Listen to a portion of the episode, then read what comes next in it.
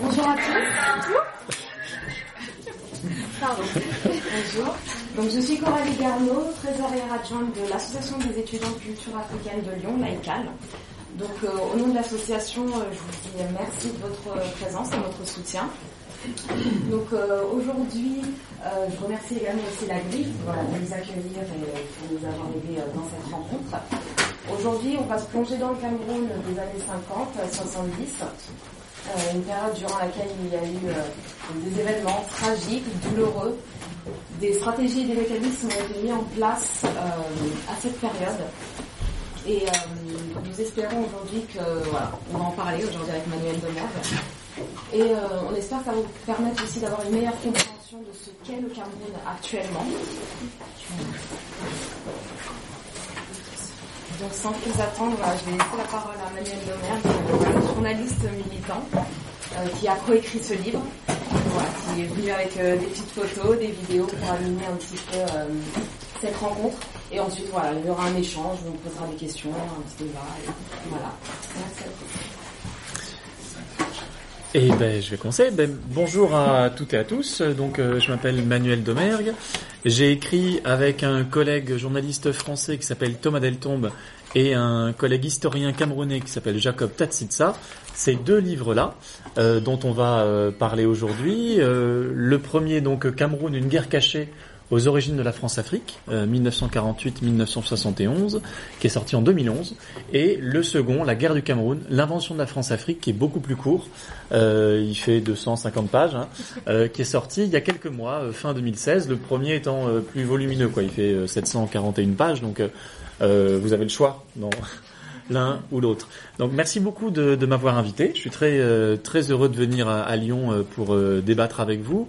Je vais essayer de pas être trop long dans l'exposé pour bah, pour pouvoir discuter avec vous. Je sais pas s'il y a des gens qui connaissent un peu beaucoup très finement cette question-là. En général, dans les débats, il y a un petit peu de tout, mais justement c'est ça qui est, qui est, intéressant. Pour certains, peut-être que ce que je vais raconter est déjà tout à fait connu, mais on pourra, si vous voulez, euh, approfondir euh, après. Pour d'autres, c'est peut-être euh, un sujet neuf, donc voilà, je vais essayer de, de faire entre entre les deux.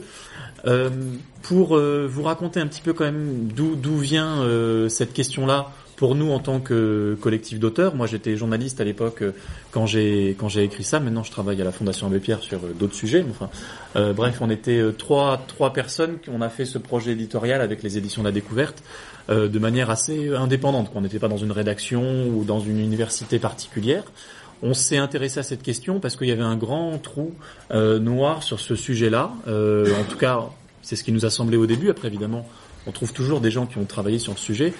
Euh, moi, par exemple, j'avais commencé à m'intéresser à cette question en 2004-2005 en travaillant euh, dans le cadre d'un mémoire de master de sociologie sur l'association Survie, euh, l'association Survie que vous connaissez sans doute certains d'entre vous, qui dénonçait et qui dénonce encore depuis une trentaine d'années la France-Afrique, donc les relations incestueuses de la France avec ses anciennes colonies africaine, euh, cette forme de néocolonialisme qui est née euh, autour de la figure de Jacques Foccart, du général de Gaulle au moment de la décolonisation, qui était une manière de garder la mainmise sur les anciennes colonies euh, africaines d'Afrique subsaharienne essentiellement, donc une quinzaine de pays euh, qui ont été décolonisés mais qui restaient sous l'influence de la France.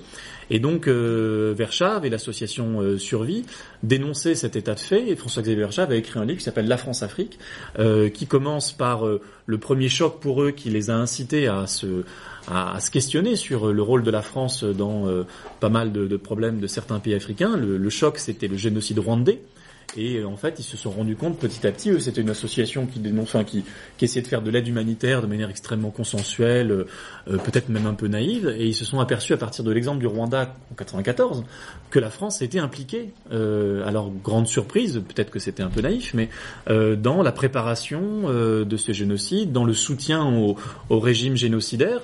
Euh, et donc des, des, choses extrêmement euh, extrêmement graves.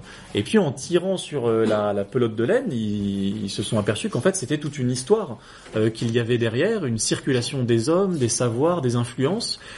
qui était née au moment de la décolonisation et évidemment avant au moment de la, de la colonisation et donc Verschave dans son livre raconte tous les épisodes de la France-Afrique les plus connus l'assassinat du président togolais Olympio divers assassinats d'opposants africains à Paris, euh, le soutien à des moments au régime de l'apartheid, euh, le soutien euh, au régime génocidaire jusqu'à très très tardivement, jusqu'au moment du génocide, enfin des choses qui sont extrêmement troublantes, et puis le soutien à la plupart des dictatures dans les dans les pays francophones, les plus connues étant celles du Gabon, du Togo ou encore en Côte d'Ivoire avec Félix Houphouët-Boigny pendant plusieurs décennies. Donc un, un régime de France-Afrique extrêmement structuré, même si on en reparlera, il s'est un peu effiloché ces dernières décennies et dernières années. Et puis à l'intérieur de ce, de ce récit qui est assez connu euh, de, des crimes de la France en Afrique, il y avait ce, cet épisode, premier chapitre, rappelle Rwanda, c'est euh, massacre en pays Bamileke, ça s'appelait. Euh, et donc la France, était-il dit dans ce chapitre, avait euh, empêcher l'indépendance et puis ensuite avait euh, mené une guerre contre les indépendantistes, les nationalistes camerounais, mais enfin ça fait quelques pages et ça évoquait des massacres, une guerre que la France a menée. Bon, moi, euh, comme peut-être certains d'entre vous, je, je m'intéressais vaguement à ces questions sans être du tout un spécialiste à l'époque. Euh, je le suis toujours pas, mais encore moins. Euh, et j'étais pas au courant que la France avait mené, qu'il y avait eu une guerre au Cameroun. Quoi. Enfin, je connaissais la guerre d'Algérie, les, la répression à Madagascar en 47, le génocide au Rwanda, etc. Bon, mais la guerre du Cameroun, ça, c'était quand même assez inconnu. Donc en regardant un peu dans ce chapitre, il s'appuyait sur des auteurs qui avaient quand même travaillé sur le sujet. On partait pas de zéro. On, croit toujours qu'on part de zéro, puis en fait, on s'aperçoit qu'il y a quand même plein de gens qui sont passés avant vous, euh, notamment Mongo Betty, euh, un grand romancier écrivain euh, camerounais, qui avait écrit Main basse sur le Cameroun en 71, sorti en 72, et puis interdit tout de suite, qui racontait un peu cette histoire-là, mais qui le racontait à partir du point de vue d'un Camerounais exilé en France au moment où cette histoire euh, avait eu lieu, donc sans aucun accès aux archives, aux témoins. Enfin, c'était un essai extrêmement brillant, mais qui n'avait pas beaucoup de preuves sur lequel s'appuyer. Il y a également Achille Membe, un philosophe historien euh, mondialement euh, célèbre, euh, qui euh, vivait au Cameroun, qui est camerounais, mais qui vit plus au Cameroun, parce qu'il pouvait plus trop y habiter pendant un certain temps, qui est en Afrique du Sud maintenant, et qui avait consacré son, euh, sa thèse de doctorat à la répression française en Sanaga-Maritime, qui est sa région d'origine, en gros entre, enfin, avant l'indépendance de 1960.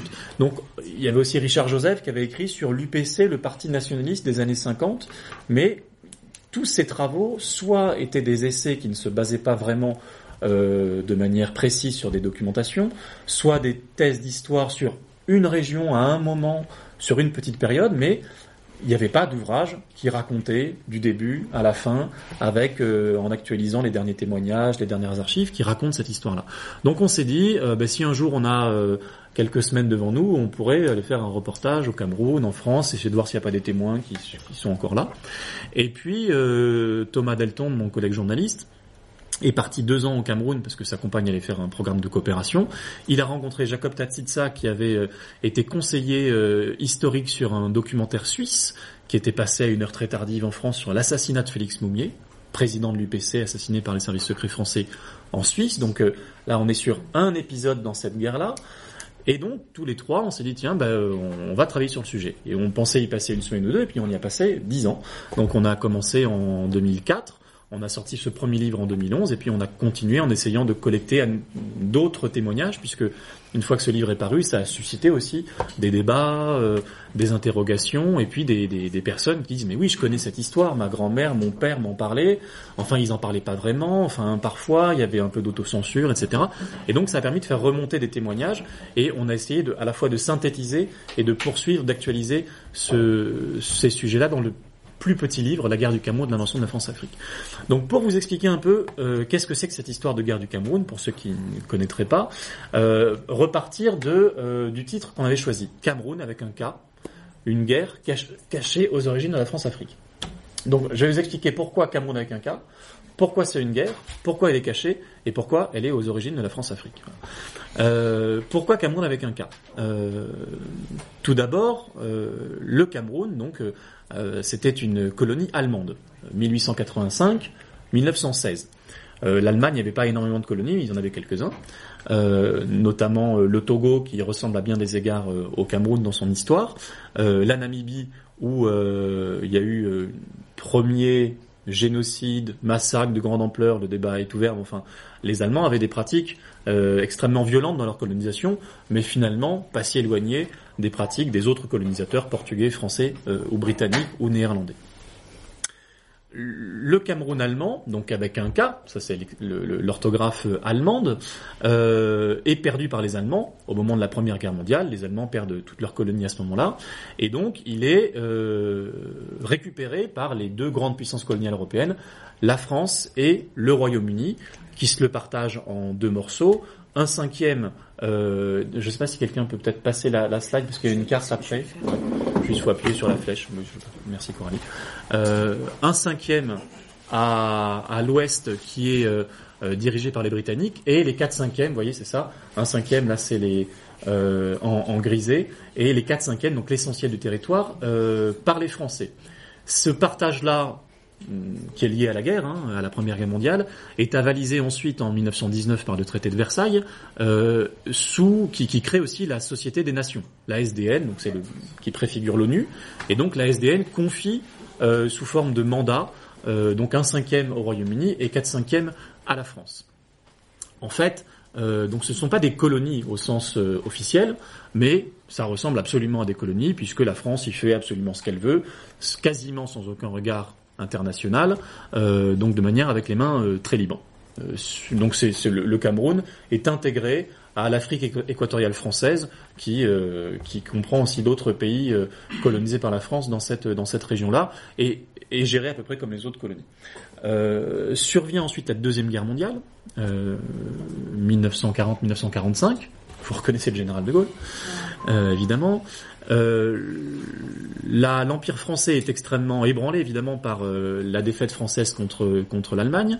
Euh, la plupart des pays sont contrôlés par Vichy, sauf dans l'Afrique équatoriale française où l'épopée gaulliste démarre avec des colonies qui refusent de se soumettre à Vichy et qui vont plutôt aller avec Leclerc et De Gaulle. Et donc le Tchad et le Cameroun jouent un rôle dans cette épopée un peu mythologique, enfin un peu voilà, euh, il y, a, beaucoup de propagande, euh, comme étant euh, la base de la reconquête de l'empire puis de la France par l'armée gaulliste. C'est pour ça que le Cameroun a un, rôle assez particulier et aussi symbolique très fort dans l'empire français. Au-delà des richesses, de sa position stratégique, c'est quand même un endroit où la France dans la mythologie gaulliste, s'est recréée. Dans la, dans la réalité, euh, il y a eu un enrôlement euh, de force euh, de la plupart des, des soldats camerounais, qu'on appelait parfois les tirailleurs sénégalais, manière, parce que tout ça c'est un peu pareil dans la, la vision de l'époque des dirigeants français de l'opinion publique française. et donc un régime de dictature militaire mis en œuvre par, par Leclerc, où les libertés sont totalement annihilées, etc., au nom de la France libre. Bon, ça c'est, on peut dire que c'est un régime de guerre assez, assez classique. Et puis quand les Alliés euh, gagnent la Seconde Guerre mondiale, là, il y a un vrai bouleversement sur la scène internationale. Euh, les colonies, euh, le régime colonial est remis en cause de manière générale. Pourquoi? Parce que les grandes puissances, États-Unis, URSS, qui sont le, qui dominent la, le, monde, ne sont pas des puissances coloniales au sens traditionnel, et donc voient d'un mauvais œil le, le, maintien de la France et du Royaume-Uni, d'autant plus de la France qui n'était pas vraiment très active pendant la guerre. Euh, qui s'est pourtant invité dans le camp des vainqueurs, et donc euh, il y a des pressions très fortes pour que euh, la France abandonne ses colonies.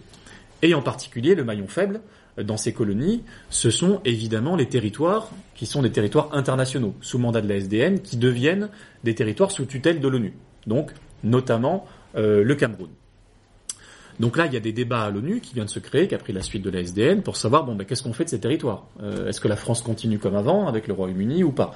Donc il y a euh, la France est un peu sauvée sur le sur le fil par le début de la guerre froide. C'est-à-dire que euh, les États-Unis, à l'origine, étaient une puissance anticoloniale, et puis en 46, 47, quand la guerre froide commence, deviennent surtout une puissance occidentale, on va dire. Et donc, Royaume-Uni, France sont des alliés face à l'URSS, et donc on, va ménager ces alliés. Et donc la France est appuyée, et sera appuyée pendant toute la période par les États-Unis, même si parfois il y a des, euh, il peut y avoir quelques bisbilles et quelques tiraillements, et quand même sur le fond essentiellement appuyée par les États-Unis.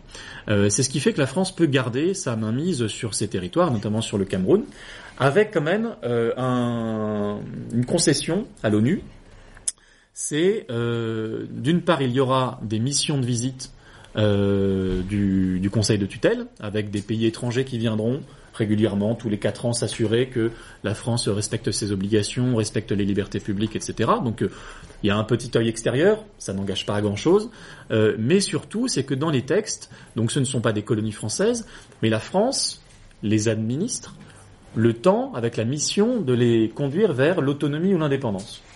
C'est pas, il n'y a pas un terme défini, mais enfin, la perspective, c'est l'autonomie et l'indépendance. Et l'indépendance. Il n'y a pas de, il n'y a pas d'échéance, mais enfin, c'est ça le, là, on n'est on n'est pas en France, quoi. On est dans des futurs pays autonomes ou indépendants. Et donc, ça a une, une importance très forte là en 45-46 sur la scène euh, camerounaise, parce que euh, les Camerounais qui euh, commencent à à prendre position, à contester la mainmise coloniale, qui aussi ont pris confiance parce qu'ils ont vu que finalement euh, la France n'est pas un pays invincible, la France a perdu la guerre euh, euh, et a pu se reconstruire grâce à l'appui des Africains qui se sont engagés dans la dans la reconquête de l'Afrique francophone et, même de la France et, dans la campagne de France. de plus, c'est la quatrième République. Il y a des concessions qui sont faites qu'on pourrait euh, qualifier un peu de formel parfois, euh, pour, euh, pour avoir davantage de liberté dans les colonies. On autorise les syndicats, on autorise les partis politiques, donc des choses qui n'étaient pas le cas avant. Donc il y a un semblant de liberté publique. Et donc les Camerounais qui se sont engagés tout d'abord dans des mouvements qui étaient pro-français pendant la guerre, pour aller vaincre les Allemands, mobiliser la population, etc. Donc pas du tout des mouvements contestataires sur le papier, mais en fait, les jeunes Camerounais, les fonctionnaires, euh, les profs, euh, les, euh, les ouvriers un peu syndiqués, etc., qui commencent à faire de la politique, sont passés par ces mouvements pro-français qu'on appelait la Jeucafra au début, puis après l'Unicafra, et puis après, en fait, c'était aussi un peu pour eux un prétexte de prendre la parole, de dire, écoutez, on est quand même des citoyens, on a, on a notre mot à dire, et très rapidement, plus rapidement qu'ailleurs, il y a un mouvement syndical qui se crée au Cameroun avec les premiers syndicats autorisés et euh, qui est euh, combattu très vivement, très durement par le patronat français et par l'administration française. Donc très vite, ce qui aurait pu être à un moment comme euh, une politisation assez consensuelle devient un affrontement entre les premiers militants camerounais et la France. et là où le fait d'être un territoire sous tutelle de l'ONU change beaucoup, c'est que en 48, donc très rapidement après la guerre, se crée l'Union des populations du Cameroun, l'UPC, qui sera le grand parti euh, qui va mener euh, la lutte indépendantiste. Et l'UPC demande l'indépendance. Euh, pas forcément au début l'indépendance immédiate, mais la perspective, c'est l'indépendance. L'indépendance et la réunification des deux Camerouns, britanniques et français. Pourquoi c'est particulier? Bah Parce que en fait, c'est un le fait de créer un parti nationaliste n'est pas tout à fait propre au Cameroun. Dans toute l'Afrique euh, en général, il y a des mouvements nationalistes qui se développent partout, évidemment en Afrique du Nord euh, de manière très forte, mais c'était déjà le cas même dans l'entre-deux-guerres. Mais au niveau panafricain, il y a notamment dans l'Afrique francophone le RDA, le Rassemblement démocratique africain de Félix Houphouët-Boigny. Il y a Senghor, etc. Donc il y a euh, toute une ébullition, qui se crée dans les élites camerounaises, pas camerounaises, africaines. La différence, c'est que les Camerounais eux, demandent l'indépendance, alors que les autres demandent plutôt à s'intégrer dans la République française, à dire on est euh, égaux, on doit avoir les mêmes salaires, la même protection sociale, les mêmes allocations familiales, on doit avoir autant de députés que les autres à l'Assemblée nationale française, on est des Français comme vous. C'est un peu le discours de Senghor et de Oufouette. Les Camerounais disent nous, nous on demande rien, nous on n'est pas français, nous on est Camerounais. Voilà, euh, on a une charte à l'ONU qui dit qu'on doit accéder à l'indépendance, à l'autonomie. On veut bien discuter de la durée, de est-ce que c'est dans 5 ans, dans 10 ans, mais nous on est Camerounais, et en plus on veut être réunifié avec euh, nos, camarades euh, du Cameroun britannique. Et donc à la fois fort de cette légitimité juridique internationale, fort aussi de cette division finalement du Cameroun qui fait qu'ils sont pas en face à face uniquement avec le pouvoir français, mais qui sont aussi alliés avec les Camerounais euh, anglophones. Donc face à, ils, ils essaient de s'unir face à deux colonisateurs qui sont souvent en rivalité, les Français et les Britanniques. Donc euh, il y a aussi, on, voit que là, ce pays est une brèche dans euh, dans l'empire français. Euh, donc c'est assez assez fragile et très vite, les Français font très attention à à ce pays-là. Ils y font d'autant plus attention que pour l'empire français, dans ces années-là, les années, la fin des années 40, début des années 50, c'est un peu panique à bord parce que ils sont en pleine guerre d'Indochine depuis 1946 face à Ho Chi Minh et au Viet Minh. Euh, enfin, pas le Viet Minh à l'époque, le, Viet Minh à l'époque. Euh, et donc, c'est jusqu'en 54, ils vont perdre euh, l'Indochine avec Dien Bien Phu. La France est en guerre encore. Et puis, au, moment où ils perdent l'Indochine, commence la guerre d'Algérie en 54. Donc, on est face à des contestations sur les gros morceaux de l'empire. L'Indochine, l'Algérie, euh, c'est vraiment le cœur de l'empire. Et donc, par rapport à ça, tout ce qui ressemble à une contestation dans le reste de l'Empire, notamment sur tous ces territoires africains, est regardé comme le lait sur le feu en disant, ça y est, ça commence aussi de ce côté-là. Et donc le Cameroun fait très peur parce que il demande pas seulement des allocations familiales et, euh, et, euh, et, le, SMIC, il demande l'indépendance. Donc la réaction du pouvoir français au premier syndicat, à l'UPC, elle est euh, extrêmement euh, fermée. Déjà parce que on est dans un pays, le Cameroun, où les relations coloniales étaient extrêmement violentes. Euh, le travail forcé qui est aboli en 46 a fait des ravages dans certaines régions, qui sont, comme par hasard, les régions où l'UPC va être la, la, plus forte. Et en fait, le travail forcé continue. après 46, de manière cette fois-ci illégale, il continue, les administrateurs le, mettent en œuvre. On a recueilli des témoignages d'administrateurs qui racontaient qu'ils faisaient quelque chose d'illégal, mais que c'était comme ça, que c'était finalement pour le bien des Camerounais, parce que le Camerounais, vous savez, est un petit peu fainéant, etc. Et que nous, on sait ce qui est bon pour lui, qu'il faut faire des routes, il faut faire des... Bon, voilà, donc on est sur une mentalité coloniale euh, qui explique, qui justifie le travail forcé. Donc... Euh, L'Église catholique elle-même met en œuvre le travail forcé, euh, une Église catholique entièrement dominée, en tout cas à cette période au début, par euh, des Français dans la haute hiérarchie. L'Église catholique en Afrique francophone est dirigée par euh, monseigneur Lefebvre, qui ensuite va créer la branche lefévriste en, en scission du Vatican après Vatican II, donc euh, le côté extrême droite de l'Église catholique. Euh, donc on est face à des gens, des, des durs de la colonisation, euh, également des plantations euh, tenues par quelques grands vieux coloniaux qui dirigent des immenses plantations des terres qui ont été accaparées au détriment des, agriculteurs camerounais au moment de l'entre-deux-guerres. Donc on, est face à une élite française qui est hermétique à toute discussion. Les colons français, d'ailleurs, sont ceux qui, en 45, vont faire une assemblée, une assemblée générale des colons d'Afrique de, francophone, qui sont les plus durs contre les quelques concessions, syndicats libres, partis politiques autorisés, etc. Ça, pour eux, c'est déjà le début de l'anarchie, c'est terrible, etc. Euh, et donc, euh, leur modèle en 45, aux colons français, dans cette euh, conférence qu'ils organisent euh, au Cameroun, c'est l'Afrique du Sud qui commence à faire sécession de l'Empire britannique pour créer l'apartheid. Leur modèle, c'est ça, c'est l'apartheid. Et donc, finalement, les premiers indépendantistes sont pas vraiment les Camerounais de l'UPC, c'est plutôt les colons extrêmement durs radicaux français qui aimeraient bien avoir une sorte de dominion de, de, pays indépendants mais dirigés par eux-mêmes. Donc le, dialogue est difficile, c'est peu de le dire. en 45, quand il y a les premières grèves, l'administration française est plutôt à essayer de faire le, go-between entre les deux, à trouver des solutions constructives, mais les colons français, eux, sont complètement durs et ils arrivent à convaincre l'administration de livrer des armes aux colons français et même à faire mitrailler des manifestants euh, par l'aviation qui mitraille des, des les, les, manifestants à Douala. Donc euh, et ça fait des centaines de morts. Donc on, dès 45, euh, l'ambiance est, euh, est, terrible.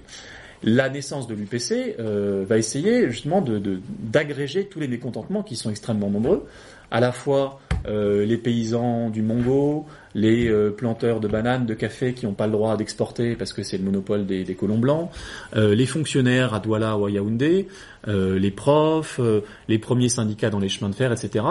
Et donc c'est à la fois une alliance, on va dire, euh, des, des, des, militants syndicaux, et puis aussi de pas mal de gens qui défendent un peu leur terroir, d'autorités traditionnelles, à Douala, en Sanaga-Maritime, en région Bamileke, qui, qui qui sont très sensibles à ces euh, revendications euh, nationalistes, indépendantistes. Et donc il y a évidemment une influence communiste euh, assez forte. Il y a notamment quelqu'un qui s'appelle Gaston Donat, qui est un militant du Parti communiste français qui arrive en 44-45 et qui, dans sa cuisine, essaie de, rassembler des militants camerounais syndicalistes pour créer ce parti, l'UPC. Mais c'est vraiment un parti nationaliste. C'est pas un parti téléguidé par le Parti communiste français, par Moscou, etc., comme on le dira parfois dans la propagande française.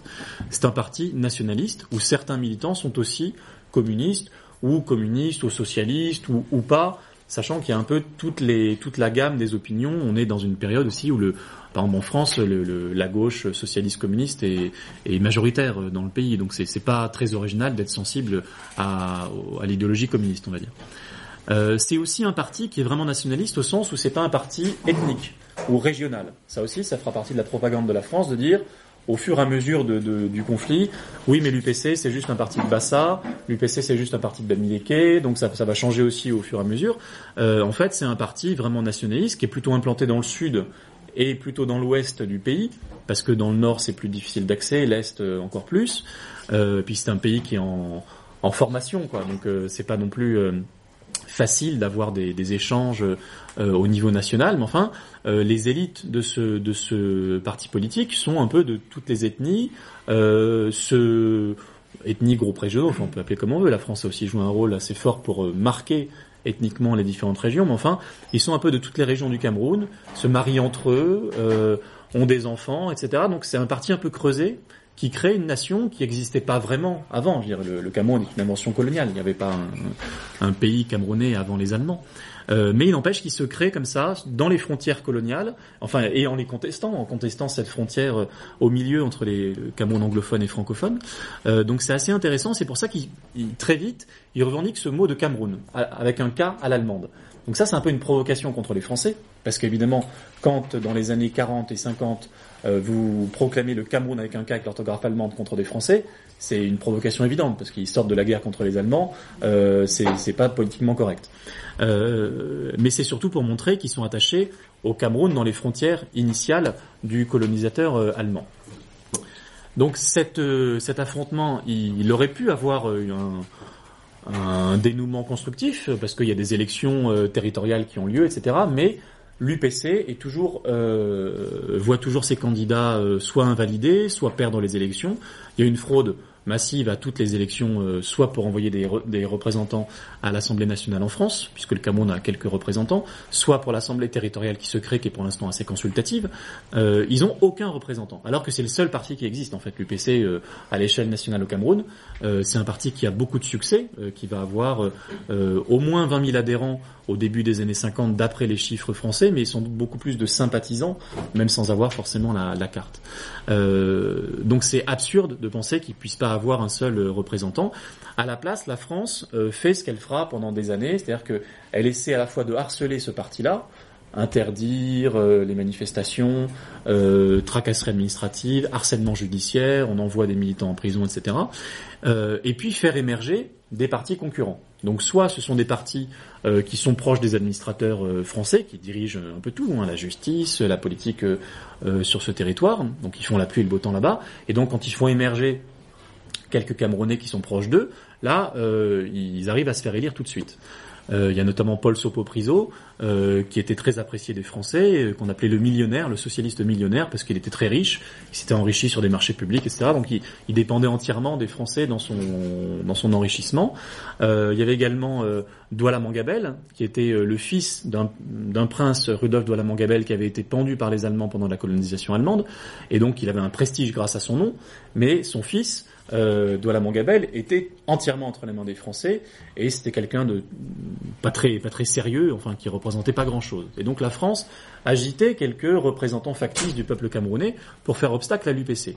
Ils ont aussi créé des partis ethniques en disant on va créer un parti dans chaque région pour s'opposer à l'UPC et on leur dira l'UPC ils veulent prendre vos privilèges, l'UPC ils sont anti-Bassa, ils sont anti-Bamileke, ils sont anti-Douala, etc. Donc euh, toutes les les, conflits ethniques qui existent aujourd'hui au Cameroun, qui ont, été aussi sanglants à ce moment-là, dans la guerre, dans les années 50-60, euh, ont été quand même beaucoup alimentés par les administrateurs français pour faire obstacle à ce parti nationaliste qui était, euh, l'UPC. L'UPC, sa stratégie pendant des années, ça a été une stratégie légaliste, pacifiste. Je ne sais pas si on peut passer peut-être une slide d'après. Euh, voilà, ça c'est quelques quelques exemples de, de leaders qui, ont été euh, euh, cooptés par la France. Euh, L'UPC a été légaliste pendant très longtemps.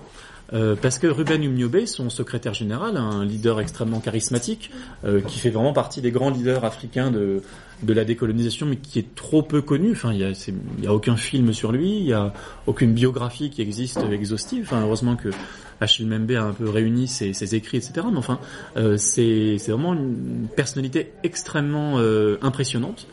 Euh, il était greffier, donc c'était un petit petit fonctionnaire, mais attaché au droit et qui prenait au sérieux l'ONU et qui lui a dit euh, il faut pas euh, il faut pas se lancer dans la dans l'insurrection armée, euh, il faut faire valoir nos droits. C'est difficile, ça prend du temps.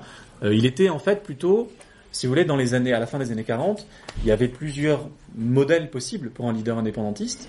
Il y avait le modèle de Gandhi en Inde qui accède à l'indépendance en 47 avec la non-violence, enfin, vous connaissez Gandhi, et puis le modèle plutôt euh, Ho l'Indochine, où c'est l'accès à l'indépendance par la guerre. Euh, et c'est aussi deux traditions coloniales avec les Britanniques, euh, où la non-violence a pu avoir un effet, et la France, euh, beaucoup plus hermétique à la discussion, où toutes les stratégies non violentes ont échoué en fait, et qui donc a amené en Indochine ou en Algérie les indépendantistes à prendre les armes.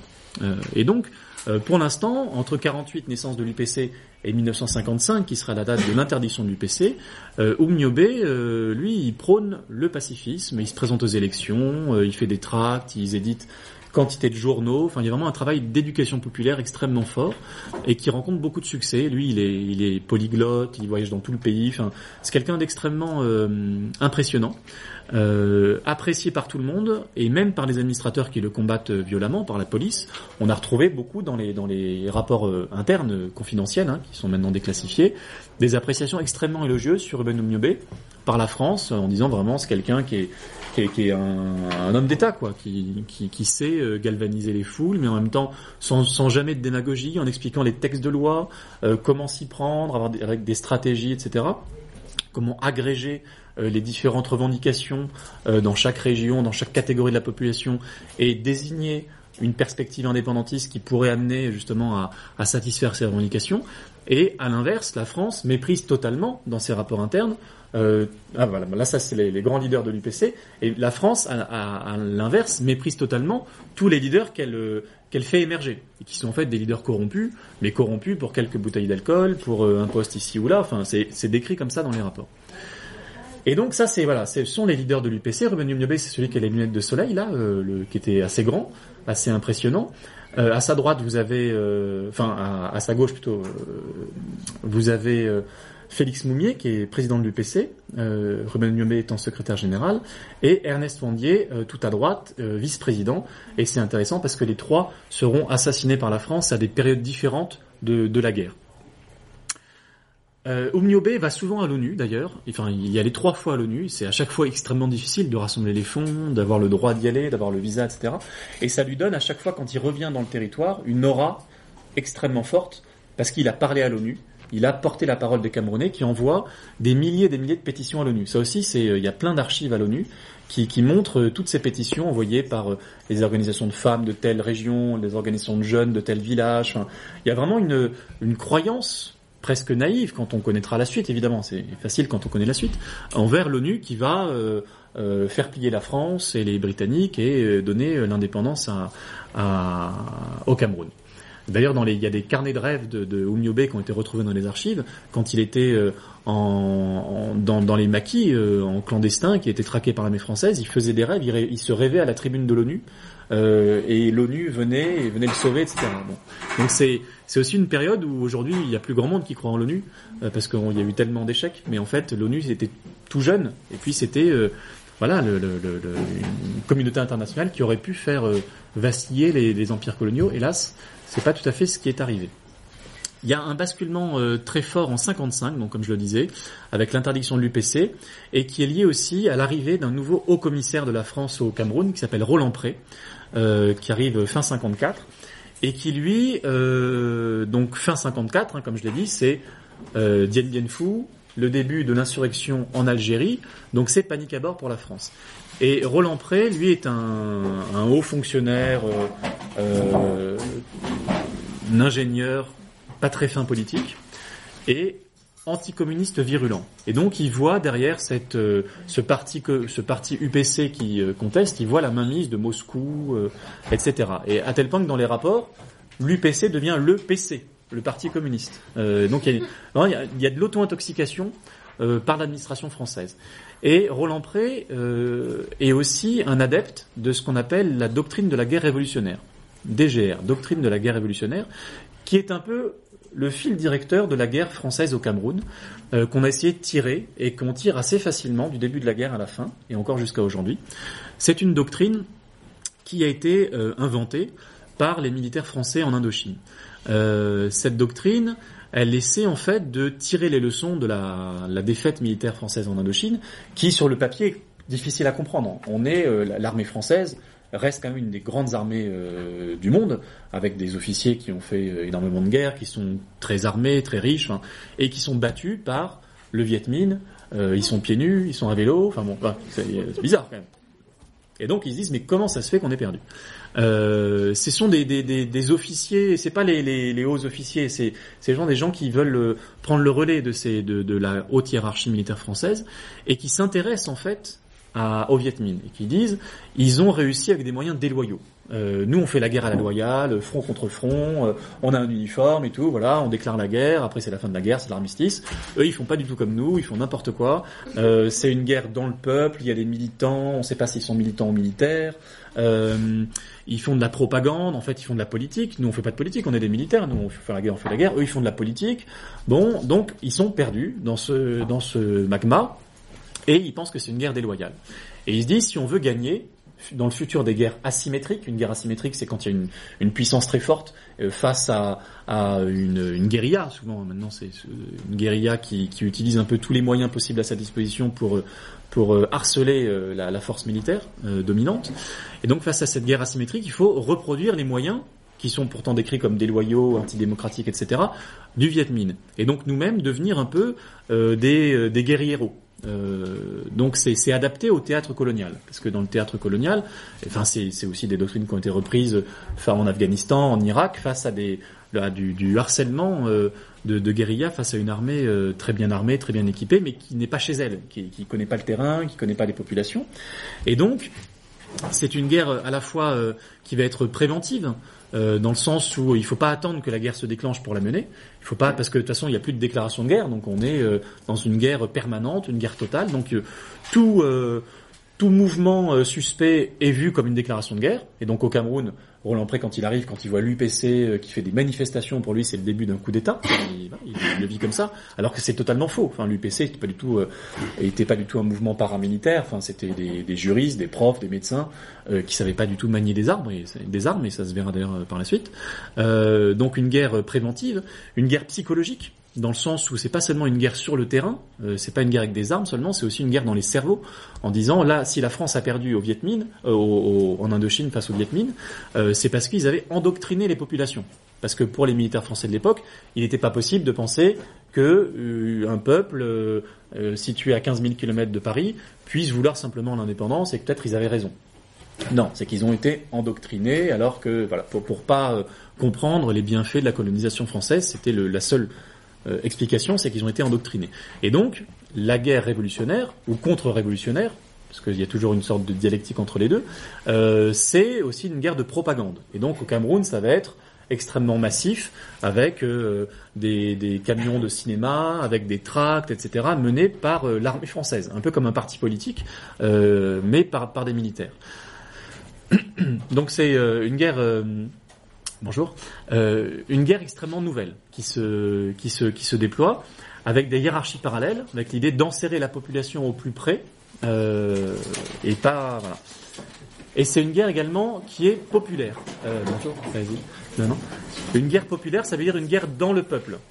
C'est pas front contre front, c'est pas armée contre armée. C'est une guerre qui prend des allures de guerre civile aussi, parce qu'on essaie de mobiliser le peuple pour qu'il se défende lui-même et qu'il attaque l'ennemi et avec une difficulté à distinguer l'ennemi de la population. Et tout le travail, c'est ça. Ça va être de dissocier, désolidariser la population de l'ennemi, que ce soit le Viet Minh ou l'UPC. Et donc, euh, amener le peuple a créé lui-même des anticorps, parce qu'il y a souvent des métaphores médicales, des anticorps contre le virus euh, de l'UPC, le virus du communisme, le virus du, nationalisme.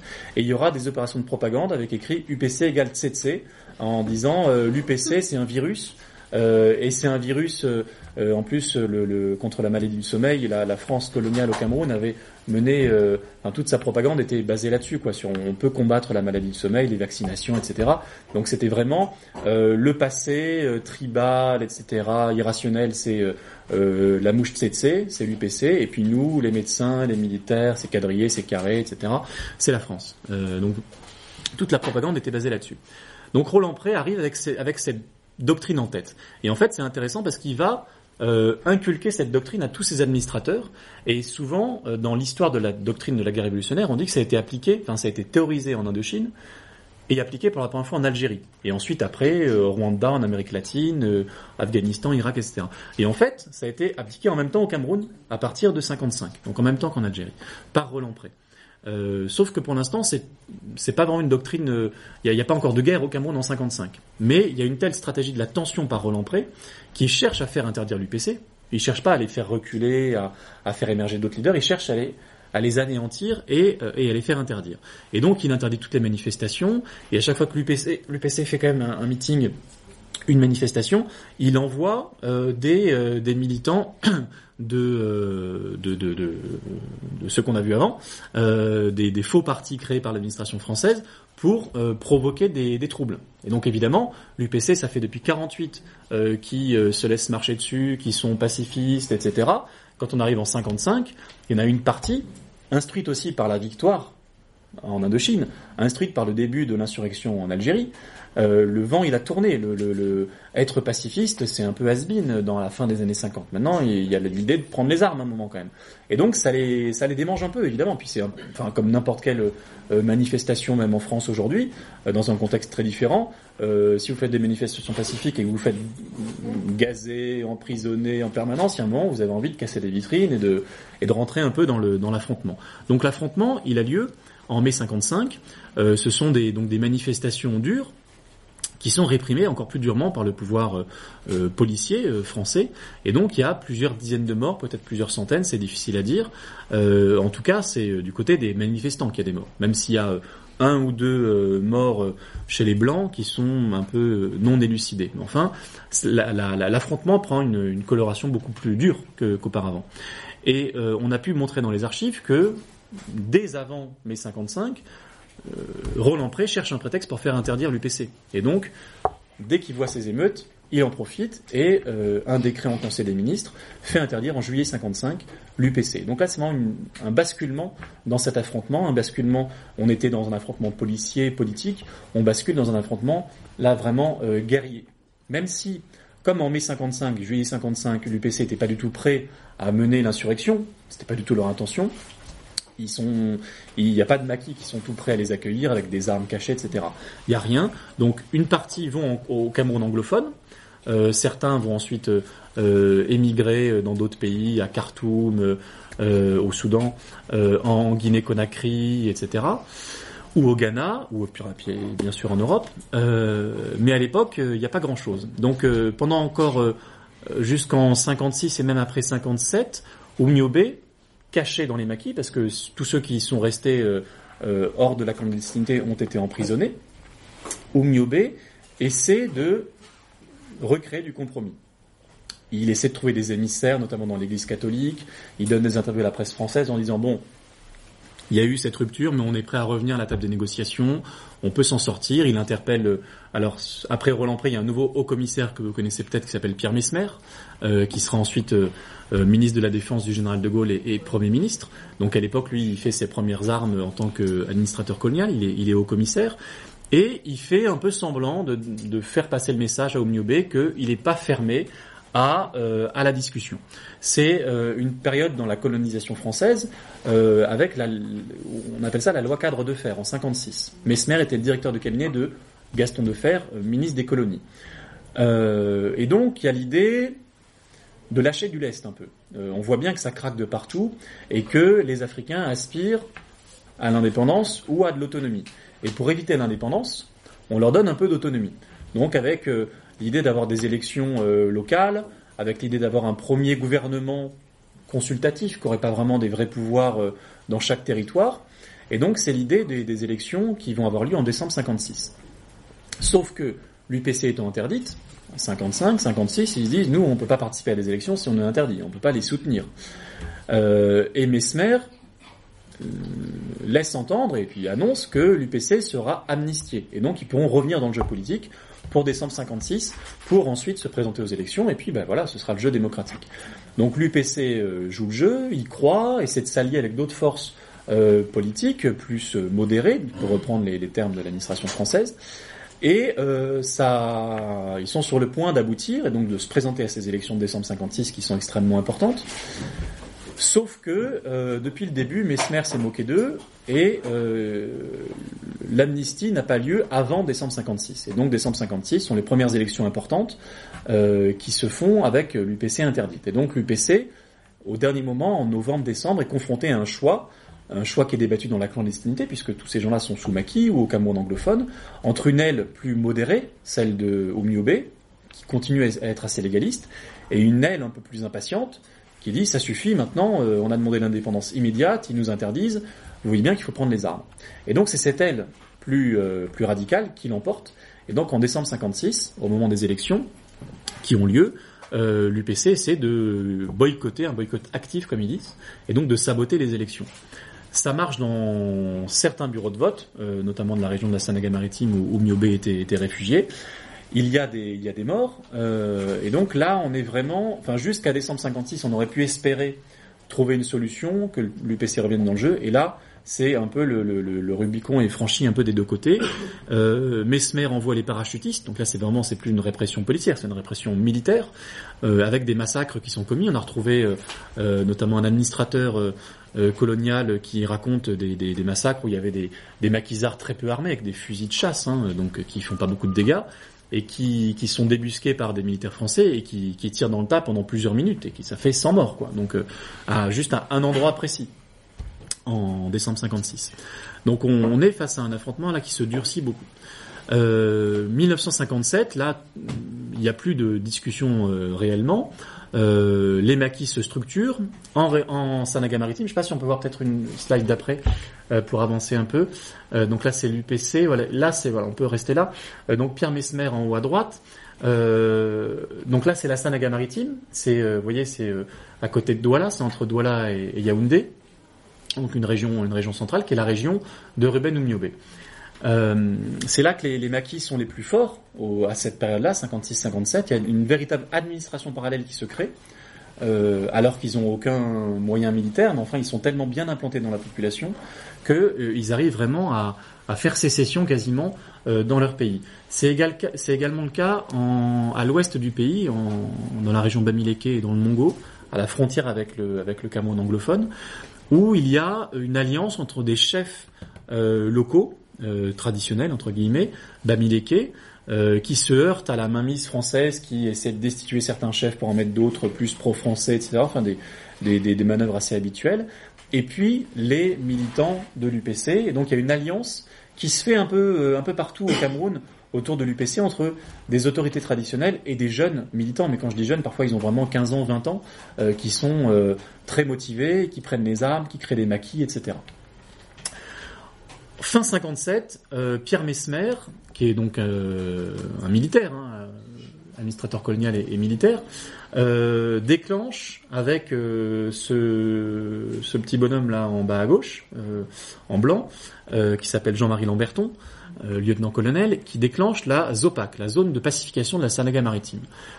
En gros, c'est euh, l'UPC prend trop d'ampleur euh, dans cette région, on va quadriller la région de la Sanaga maritime, qui est le cœur de l'insurrection. On va regrouper les populations. Oui. Excuse-moi simplement. Ah, ZOPAC, j'ai pas pisté. C'est la zone de pacification ouais. de la Sanaga maritime. Okay. Voilà. Euh, donc, on va regrouper les populations. Et là encore, c'est l'idée de désolidariser la population des ennemis de l'UPC. Et donc, ça va être extrêmement violent. En quelques semaines, euh, le gouvernement regroupe une population qui était très dispersée, très rurale, dans des villages de regroupement le long des routes, plus facile à quadriller, plus facile à contrôler. Euh, et le reste du pays est déclaré, enfin le, reste du territoire est déclaré zone interdite. Donc euh, pour forcer les gens à aller dans les, villages de regroupement, en quelques semaines, on brûle les cultures. Euh, donc c'est aussi une situation humanitaire qui est très grave, parce que les, les gens dans les villages de regroupement perdent leurs repères, perdent leurs moyens de subsistance et sont entièrement dépendants des militaires pour tout pour vivre, pour manger, etc. Euh, ils sont regroupés dans des cases qui sont numérotées, où l'appel est fait matin et soir pour savoir si tout le monde est bien dans la case, dans la famille. Et donc tous ceux qui n'y sont pas, qui ne sont pas à l'appel, sont considérés comme des suspects. Et tous ceux qui sont rencontrés dans les zones interdites sont considérés comme des illégaux, et donc le feu peut être ouvert sur eux. Donc on est vraiment sur une société disciplinaire qui est extrêmement répressive. Là, ça bascule en quelques semaines. Il y a également une propagande à grande échelle qui se met en œuvre, et c'est beaucoup plus facile à faire dans des villages de regroupement, justement, parce que les gens sont rassemblés. Euh, et puis, il y a des, milices et l'armée et la police qui quadrillent le territoire avec des, patrouilles en permanence. Euh, et c'est là que les milices prennent le plus d'ampleur, avec quelqu'un qui s'appelle Jacques Bidjoka, euh, extrêmement sanglant, avec des centaines de meurtres à son actif. Il sera ensuite établi euh, plus tard. Et donc le, le, bah, le, le l'UPC qui a créé une branche armée, euh, le CNO, euh, est, euh, est, très vite acculé, même s'il résiste pendant quelques mois. Et Umniobe est tué euh, le 13 septembre 58. Euh, d'ailleurs, ça, l'opération regroupe plusieurs aspects de la guerre révolutionnaire, c'est-à-dire que à la fois on a capturé des témoins, des, des proches, etc., qu'on a interrogés au sens de torturer, parce que la torture se généralise à ce moment-là. Euh, on a aussi des témoignages qui ont été recueillis qui sont très clairs là-dessus. Euh, torture, viol, etc. Et donc là, une proche d'Oumniobé est, est, capturée, euh, est torturée, finit par donner des indications sur où se trouve son maquis qui, qui bougeait en permanence. Mais ça, ça devient un petit maquis où ils sont 10, 15.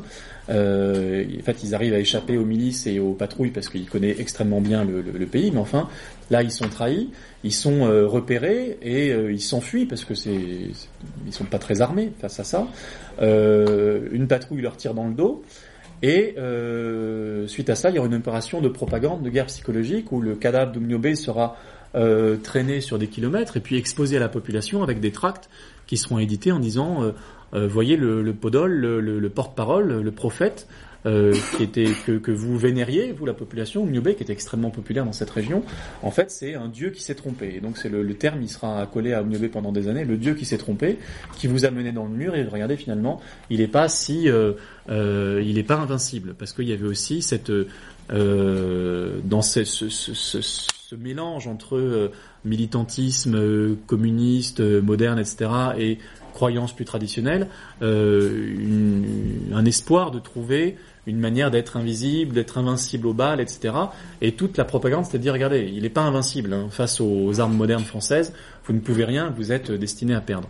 Et l'opération qui est derrière ça ensuite politique, c'est de rallier euh, des proches d'Oumniobé, pour euh, qui comprennent que c'est ça ou la mort et qui et qui sont qui sont amenés à soutenir en fait euh, l'opération politique française.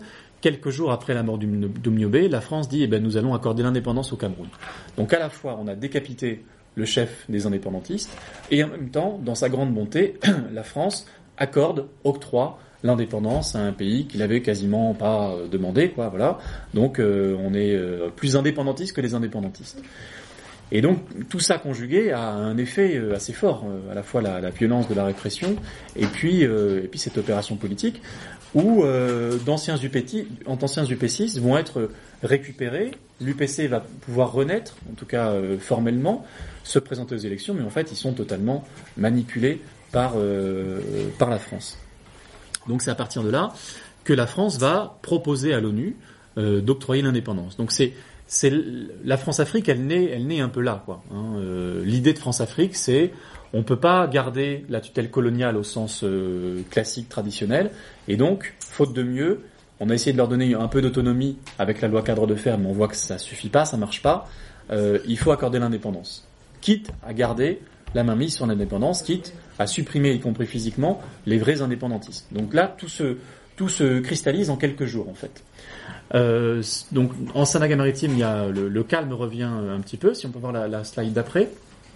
Mais en région euh, Bamileke, à l'ouest, euh, euh, il y a d'autres groupes armés, d'autres maquis qui prennent le relais, notamment le, SDNK, le sinistre de la défense nationale camerounais, avec un K, donc toujours aussi, euh, qui va créer ensuite en 59 l'armée de libération nationale camerounaise, l'ALNK, euh, sur le modèle de l'ALN, l'armée de libération nationale, en Algérie.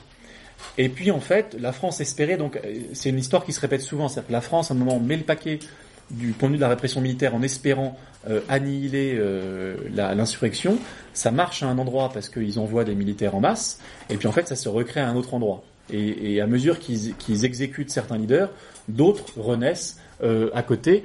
Vous voyez qu'ils sont pas, euh, pas des, armes très modernes, euh, c'est pas des uniformes, c'est voilà, ce sont vraiment des petits groupes qui se créent, des groupes d'affinité par village, qui circulent beaucoup, qui sont aussi aidés par le fait qu'il y a eu beaucoup de migration interne de la région d'Amileke vers d'autres régions, et donc ils ont des réseaux en fait à partir de leur famille, de leur clan, de leur village, qui peuvent permettre de circuler sur le territoire assez, facilement.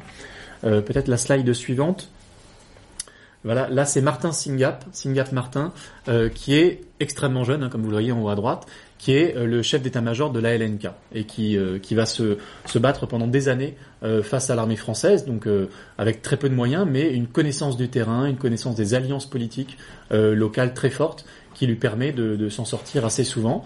À souligner également qu'il y avait beaucoup de maquisardes parmi les, parmi les maquis, qui avaient soit un rôle militaire, soit un rôle de logisticienne, de soutien, de cacher euh, des maquisards pendant la, la, journée ou pendant la nuit, de ravitailler les maquis, et même parfois qui seront allés à l'affrontement, qui vont à l'affrontement avec même des chars d'assaut français, avec des techniques pour le coup asymétrique, en se dénudant, en envoyant des, sortes de cocktails Molotov à base de piment. Enfin, c'est des, choses euh, qui déstabilisent beaucoup en fait les militaires français, qui évidemment euh, euh, se voient pas trop la tirer sur la foule de femmes euh, à moitié nues, qu'ils le font quand même parfois.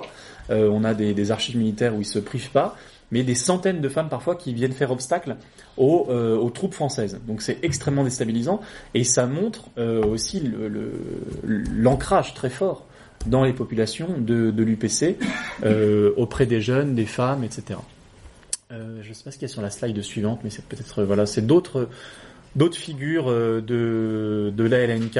Donc tout ça, on les retrouve dans les archives militaires françaises. Hein. Donc il y a tout un travail de pour scanner, pour avoir une, des informations aussi fiables que possible sur la structure militaire de la LNK, sur l'UPC, sachant que la France à cette époque-là à la fois veut s'attaquer à la LNK, aux gens qui sont en armes, mais aussi annihiler les sympathisants. C'est dans les, dans les, dans les écrits militaires, le, le, terme est utilisé, annihiler les sympathisants. Donc là, c'est là qu'on voit que cette guerre dérape très vite, euh, enfin, si tant est qu'elle ait jamais pas dérapé, enfin, elle dérape très vite aussi en une guerre contre le peuple camerounais dans les régions qui sont concernées. Puisque le peuple est vu d'ailleurs assez à juste titre, comme complice de l'UPC et de l'armée de libération nationale. Euh, et donc on fait pas toujours beaucoup de détails pour euh, pour s'en prendre à ce peuple-là. En 59, euh, il y a différentes techniques de répression qui se mettent en œuvre. Donc là, vous voyez, c'est un euh, état d'alerte, circulation interdite sans laisser passer. Donc vraiment tout le pays est quadrillé. Vous pouvez pas euh, prendre la route sans euh, sans laisser passer. les camps de regroupement sont également diffusés, généralisés en région Bamileke. Il y a 500 000 personnes qui vivent dans des villages de regroupement. Donc c'est vraiment massif. Hein. Ça change la vie quotidienne des gens, mais très très brutal. Il y a plusieurs techniques qui sont maintenant très documentées. La torture, euh, où on a euh, des témoignages innombrables de torture dans les camps militaires par des gendarmes français, parce qu'en 59, euh, la France est encore sous la supervision de l'ONU. Elle a demandé la levée de la tutelle à l'ONU, donc ça prend quelques temps, il y a des débats à l'ONU, donc la France doit faire attention du point de vue de l'opinion internationale. La France est déjà très stigmatisée à cause de l'Algérie, euh, donc ils, ils, essaient de camoufler un maximum la répression. Donc c'est pour ça que ce sont les gendarmes et pas l'armée euh, classique qui, euh, qui mène les opérations. Euh, torture systématique. On précipite souvent des suspects dans les chutes d'eau. Ça, c'est quelque chose qui va euh, traumatiser, marquer beaucoup euh, la région. Euh, donc au début, quand on a mené l'enquête, on entendait parler souvent de ça, des gens euh, jetés du haut des chutes d'eau vivants et donc qui, qui, exécutés sommairement comme ça. On se demandait est-ce que ça a l'air tellement tellement grave, est-ce que s'il n'y a pas de la reconstruction, de l'exagération? Et on a trouvé dans les archives, est-ce qu'il y avait notamment un épisode qui, qui circule, c'est un maquisard camerounais, en haut de la chute d'eau, euh, en mourant, aurait emporté un gendarme français avec lui dans la mort. Et euh, là, on se disait, c'est presque trop romanesque pour être vrai. Et en fait, on a trouvé dans les archives militaires un certain gendarme André Outarde qui était mort à minuit noyé dans euh, dans un cours d'eau. Bon, au cours d'une patrouille. Donc on se dit bah c'est bizarre quand même de mourir enfin de, de, se baigner à minuit quoi. Quand on est gendarme, voilà, c'est pas courant quand même. Euh, et, euh, donc on se dit tiens là il y a, quelque chose d'étrange. Et on a on a reçu un jour un, un mail de quelqu'un qui a une soixantaine d'années euh, qui était enfant enfant de gendarme français euh, Michel Clerget, et son père était un des gendarmes qui menait la répression dans un camp de gendarmerie euh, en région d'Amileke. Et il dit, oui, Outarde, moi je l'ai connu, je jouais avec lui quand j'étais petit, et un jour, enfin un soir, les, gendarmes sont rentrés catastrophés parce que Outarde avait été euh, emmené dans la chute d'eau par euh, par un maquisard camerounais. Donc cette histoire est totalement vraie, euh, attestée par des sources écrites, orales, et puis euh, il y a aussi beaucoup de sources camerounaises qui racontent cette histoire. Donc il y a énormément de gens qui ont été précipités dans les chutes d'eau de cette manière, ou exécutés de manière sommaire, euh, ou aussi exécutés de manière publique. Euh, il y a eu, dans l'année 59, le SDNK et puis la LNK ont été décapités par des exécutions publiques où on fait venir la population pour euh, fusiller les, euh, les insurgés. Et puis en 59, donc se joue une bataille diplomatique importante à l'ONU. La France demande la levée de la tutelle. Et là, il y a un peu une sorte de jeu à front renversé un peu étonnant, où c'est l'UPC en exil, euh, les leaders de l'UPC qui sont partis un peu partout, euh, qui s'opposent à l'ONU à cette levée de tutelle. En fait, le débat, évidemment, ils sont pour l'indépendance aussi, hein, mais ils disent on veut des élections indépendante, impartiale, supervisée par l'ONU, avant la levée de la tutelle et avant l'indépendance. Parce qu'une fois qu'il y aura le Cameroun indépendant, il n'y aura plus ce regard international. Et c'était tout à fait juste, et la France s'est opposée absolument à avoir des, élections préalables à la levée de la tutelle. Parce que le, pouvoir camerounais en place, autonome, dans le cadre de cette euh, tutelle française, était exercé par André-Marie Bida, au départ premier Premier ministre euh, sans grand intérêt, qui, reste un an, et ensuite Amadou Ahidjo, qui devient Premier ministre en 58, euh, suite à un micmac euh, politique par, par, le haut commissaire de la France de l'époque, qui le met en place. Euh, et donc, il est basé sur l'élection de décembre 56 dont on a parlé, une élection au cours de laquelle l'UPC était interdite. Et donc, c'est toujours cette assemblée qui va prendre en main le Cameroun indépendant. Et donc les UPC se disent attendez, l'élection de 56, elle était euh, frauduleuse, l'UPC pouvait pas se présenter, donc euh, et la France a très peur d'avoir des élections indépendantes parce que ils se sont frottés à ce type d'élection au Togo, donc il y a le même type de de, régime, hein, on l'a dit, et ils pensaient que l'élection avec euh, indépendante supervisée par l'ONU, bah, ça passerait comme une lettre à la poste. Et en fait, c'est le nationaliste euh, Sylvanus Olympio qui était en prison parce qu'il était nationaliste, c'est son parti qui gagne les élections, à la surprise générale. Et donc il sort de prison et devient Premier ministre.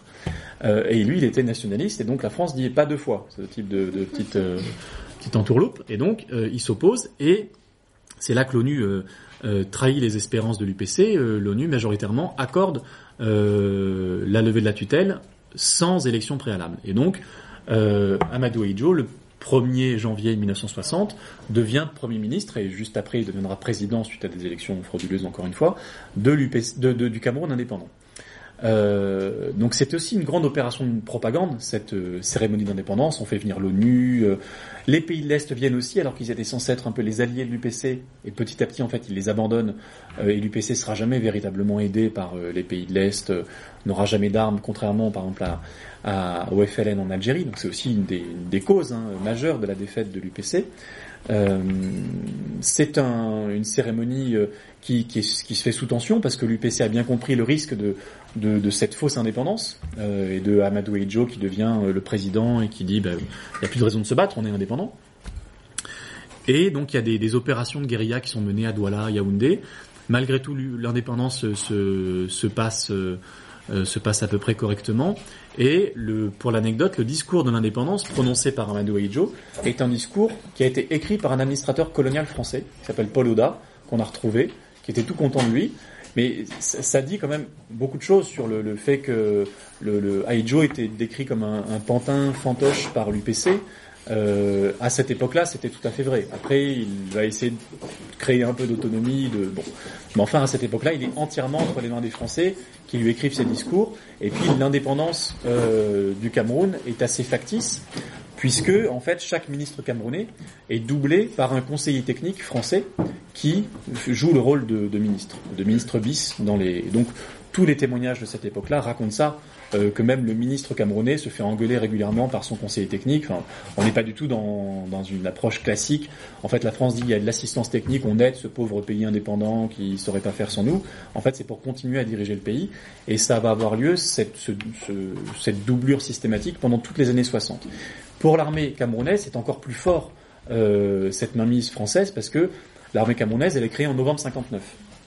Donc en janvier 60, elle existe quasiment pas. Quoi. Il y a rien. Il y a quelques quelques sous-fifres euh, avec un uniforme camerounais, mais elle est entièrement dirigée par des officiers français. Il y a la mission militaire française qui vient aider avec des uniformes français, mais l'armée camerounaise elle-même, des uniformes camerounais, euh, tous les hauts gradés sont des Français, avec un uniforme camerounais.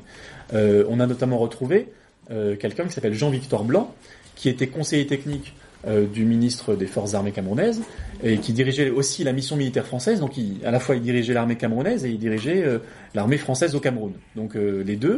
Et tout le monde le décrit comme le vrai ministre de la Défense, le vrai chef de l'armée.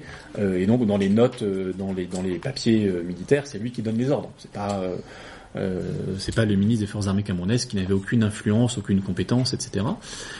Il faudra attendre la fin des années 60 pour avoir un chef d'état-major camerounais, euh, camerounais camerounais, même s'il été formé à Saint-Cyr, euh, c'est le chef d'état-major euh, Semengue, ils ont tous été formés de toute façon à, dans les écoles militaires françaises. Il y a une école militaire interarmes qui se crée au Cameroun pour former tous ces, ces nouveaux officiers. La première euh, promotion s'appelle la promotion indépendance. Et euh, elle est animée par quelqu'un aussi, on a retrouvé sa, sa trace, qui s'appelle Jacques-Louis Lefebvre, euh, qui était euh, lieutenant de, mémoire, euh, et qui lui s'était illustré les années précédentes parce que il était très proche de Bijar en Algérie et notamment dans la torture des militants algériens.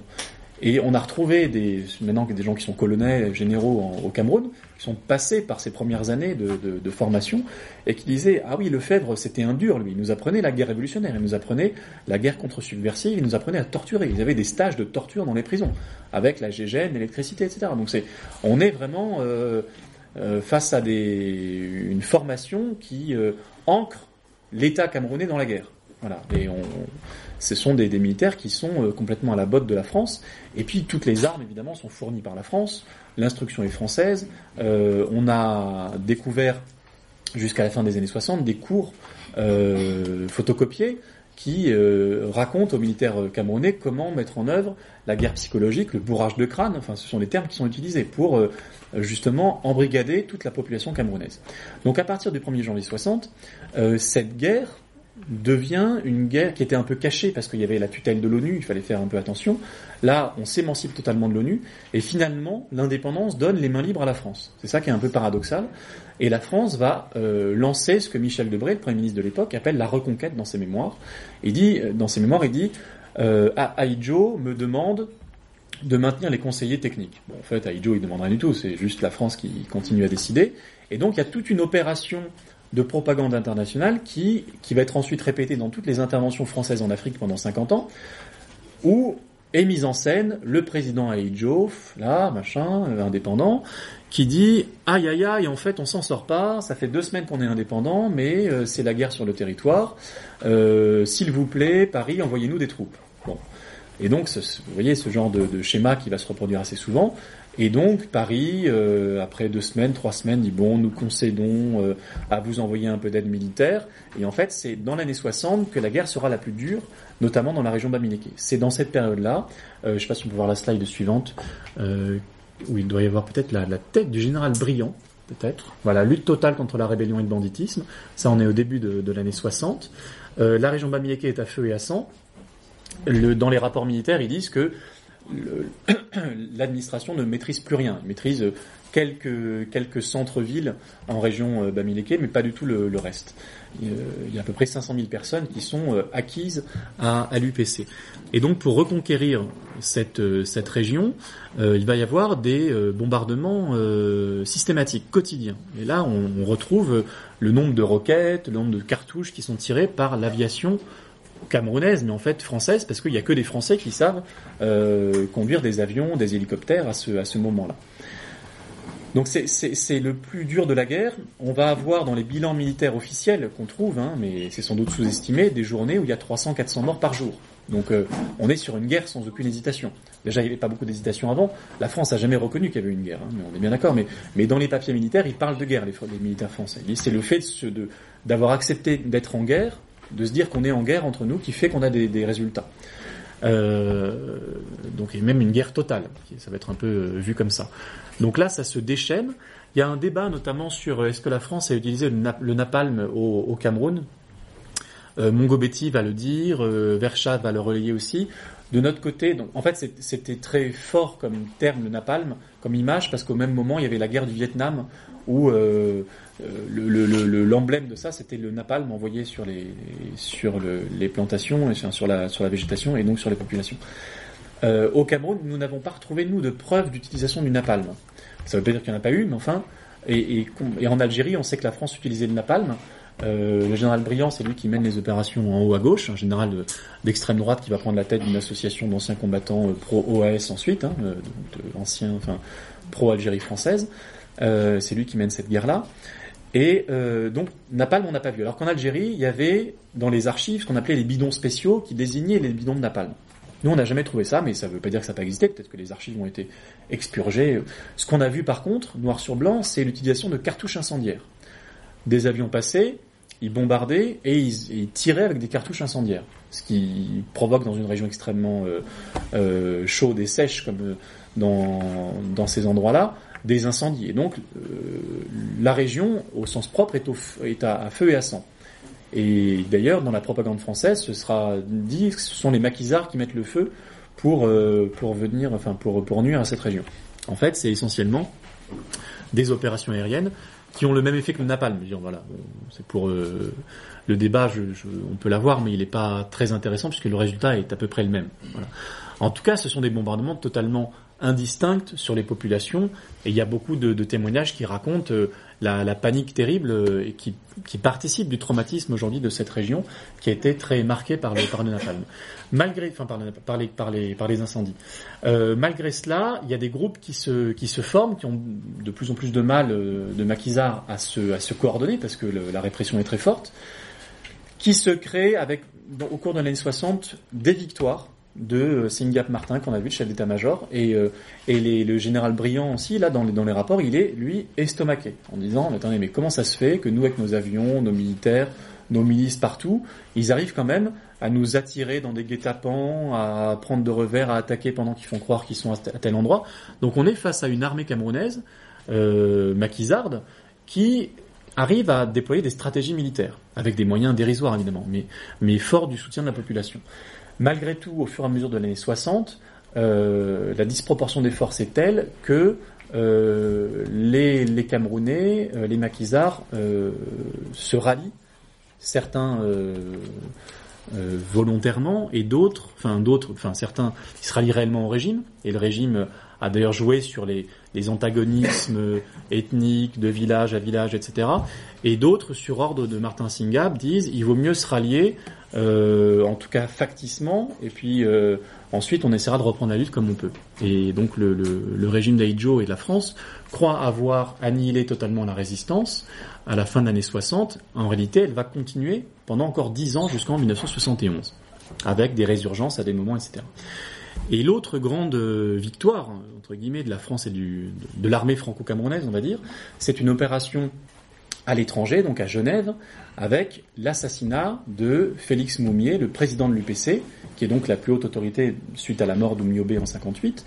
Euh, Félix Moumier euh, était assez connu euh, dans les cercles anti-impérialistes de cette époque-là. Il faut savoir que 59-60, c'est Cuba qui bascule, euh, c'est l'accès à l'indépendance de la plupart des pays africains, euh, c'est également Lumumba euh, en, au Congo Léopoldville, Congo belge.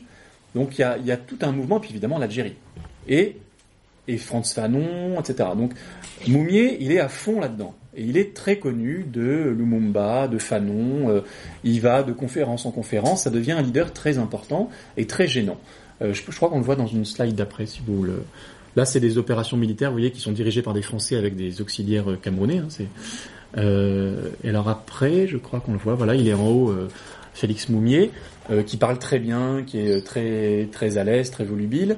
Il était médecin de formation, donc il a des réseaux internationaux. Et le pari de l'UPC, c'est de bah, de gagner à sa cause l'opinion internationale, un peu comme pour l'Algérie. Donc il faut l'éliminer. La, France, en tout cas les services secrets de la DGSE, envoie un, de leurs agents euh, déguisé en journaliste, hein, qui se fait passer pour journaliste à Genève et qui veut interviewer Félix Moumier. Donc Félix Moumier accepte, ils vont dans un hôtel de Genève, euh, plat d'argent, le 15 octobre 60, et euh, ils discutent, et l'idée de Bechtel, c'est le nom de l'agent, c'est de mettre du thallium dans son verre pour l'empoisonner. Sauf que Moumier, il parle, il parle, il parle, il parle, il boit pas son thallium, enfin il boit pas son pastis, et puis le Bechtel, il est bien embarrassé, il dit attention, là, qu'est-ce qui se passe? Et l'intérêt du thallium, c'est que ça tue pas tout de suite, ça tue 3-4 jours après. Et donc ça permet de se barrer entre temps et de pas laisser de traces. Bon, donc il, Moumier va aux toilettes, il commande un autre verre de vin, et donc pour être sûr qu'il boive un des deux verres, Bechtel met une autre dose de, de thallium dans l'autre verre. Sauf que quand Moumier revient, il parle, il parle, il parle, et à un moment il a très soif et il boit les deux verres coup sur coup. Et euh, il, euh, dans la nuit, il a les premiers symptômes, au lieu que ça attende 3-4 jours. Et comme il est médecin de formation, il voit les effets du thallium et il le comprend. Il, donc il tombe dans le coma assez vite, mais il aura le temps de parler et, euh, et d'expliquer qu'il a été empoisonné. Donc la police suisse arrive dans l'hôtel. Oui. Ah. oui. Ah, il n'y a plus de batterie, mais c'est pas grave. Euh, et donc le, le non. Non. Ah non. Euh, et ah mon charge, moi c'est pas mon ordinateur en fait, c'est pour ça que je je pourrais pas vous aider, mais. Il marche plus l'ordinateur Ah bah voilà, on a trouvé une solution. Donc euh, il euh, il va réussir à s'enfuir Bechtel, mais enfin il est confondu par euh, par l'enquête de police. Et ce qui est assez incroyable, et ce sera en fait ce, ce, cet assassinat, puisqu'il Moumier meurt deux semaines après, cet assassinat sera évidemment jamais reconnu officiellement par la France, mais 30 ou 40 ans plus tard, dans ses mémoires, le chef de la DGSE section africaine euh, dans ses mémoires va raconter, enfin va avouer que l'assassinat de, Félix Moumier. Donc c'est un fait totalement établi euh, par la police suisse, etc. Ils vont mettre la main plusieurs années plus tard sur Bechtel, la, justice suisse, qui passait, je crois, en Belgique et qui va être extradé. Il va être jugé et dans ses mémoires, euh, Maurice Robert, donc le chef du SDEC euh, Afrique, raconte que les services secrets français avaient envisagé une évasion par hélicoptère d'une prison suisse de ce Bechtel. Enfin, c'est quand même, imaginez, dans un, pays ami quand même, enfin, ami, voisin, euh, faire une, évasion par hélicoptère. Ils en auront pas besoin parce que suite à des tractations diplomatiques, ils feront sortir euh, Bechtel qui sera pas jugé et qui donc va repartir euh, en France. Donc c'est le deuxième assassinat euh, de leaders camerounais. Le troisième assassinat, c'est Ernest Wandier, que vous voyez en bas à gauche, qui lui va mener la lutte une fois que Oumioube, une fois que Moumier sont assassinés, il n'y a plus que lui. Lui, il était parti en exil et il revient en 60, 61, il revient au Cameroun pour mener la guérilla. C'est un acte de, extrêmement courageux, voire un peu suicidaire, parce que euh, là, ils sont en train de, de, perdre dans les grandes largeurs. Sauf que ça, son retour au, au pays fait qu'il arrive à recréer des liens dans cette armée et qui va à nouveau mener des combats et avoir des victoires. Si bien qu'en 63, on voit la panique à bord encore une fois de l'armée française qui dit mais on comprend pas, on croyait qu'on avait fini avec cette histoire, qu'il n'y avait plus que quelques groupes armés à moitié euh, à moitié de bandits et en fait ils continuent à reprendre des villes, des régions, des départements, etc. Euh, et donc il y a un retour de la répression très fort, d'opérations militaires encore, et c'est quelque chose qu'on a pu euh, euh, découvrir euh, à l'occasion du deuxième livre qu'on a fait. On a rencontré un des acteurs de cette nouvelle répression, encore plus caché que les autres. Euh, donc en 63, il y a quelqu'un qui s'appelle Max Bardet, qui est connu peut-être de ceux qui lisent un peu sur la question, parce qu'il a écrit un livre euh, qui était tellement outrancier qu'au début on croyait que c'était un faux, euh, que c'était une opération de bizarre. Euh, lui était pilote d'hélicoptère, Max Bardet, et il a écrit un livre qui s'appelle OK Cargo, où il raconte toute sa saga de pilote d'hélicoptère, euh, on dirait un peu SAS pour ceux qui connaissent les romans comme ça, euh, extrêmement vulgaire et, et, qui raconte un moment, moi j'ai été au Cameroun et puis au Cameroun on a commis un génocide, on a tué 400 000 personnes, c'était super. Voilà, enfin c'est vraiment d'un cynisme assez effrayant.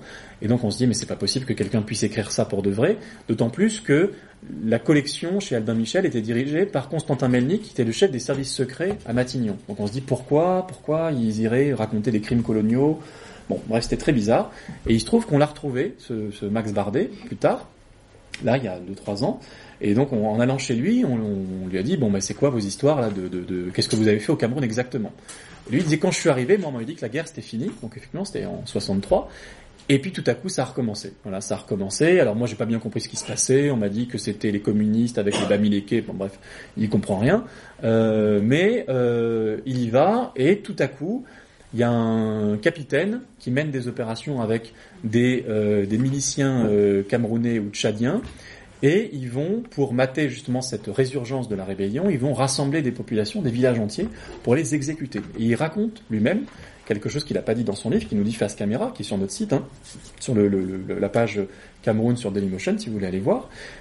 Il raconte, et il a l'air extrêmement sincère, et puis il était vraiment au Cameroun, enfin il a des papiers qui le prouvent, euh, qu'il euh, avait pour mission de rassembler des populations. Lui, sa mission, c'était de les empêcher de partir. S'il y en a quelques-uns qui fuyaient à droite à gauche avec son talkie-walkie, il appelait, il disait fuyard à 100 mètres et ils allaient les, reprendre.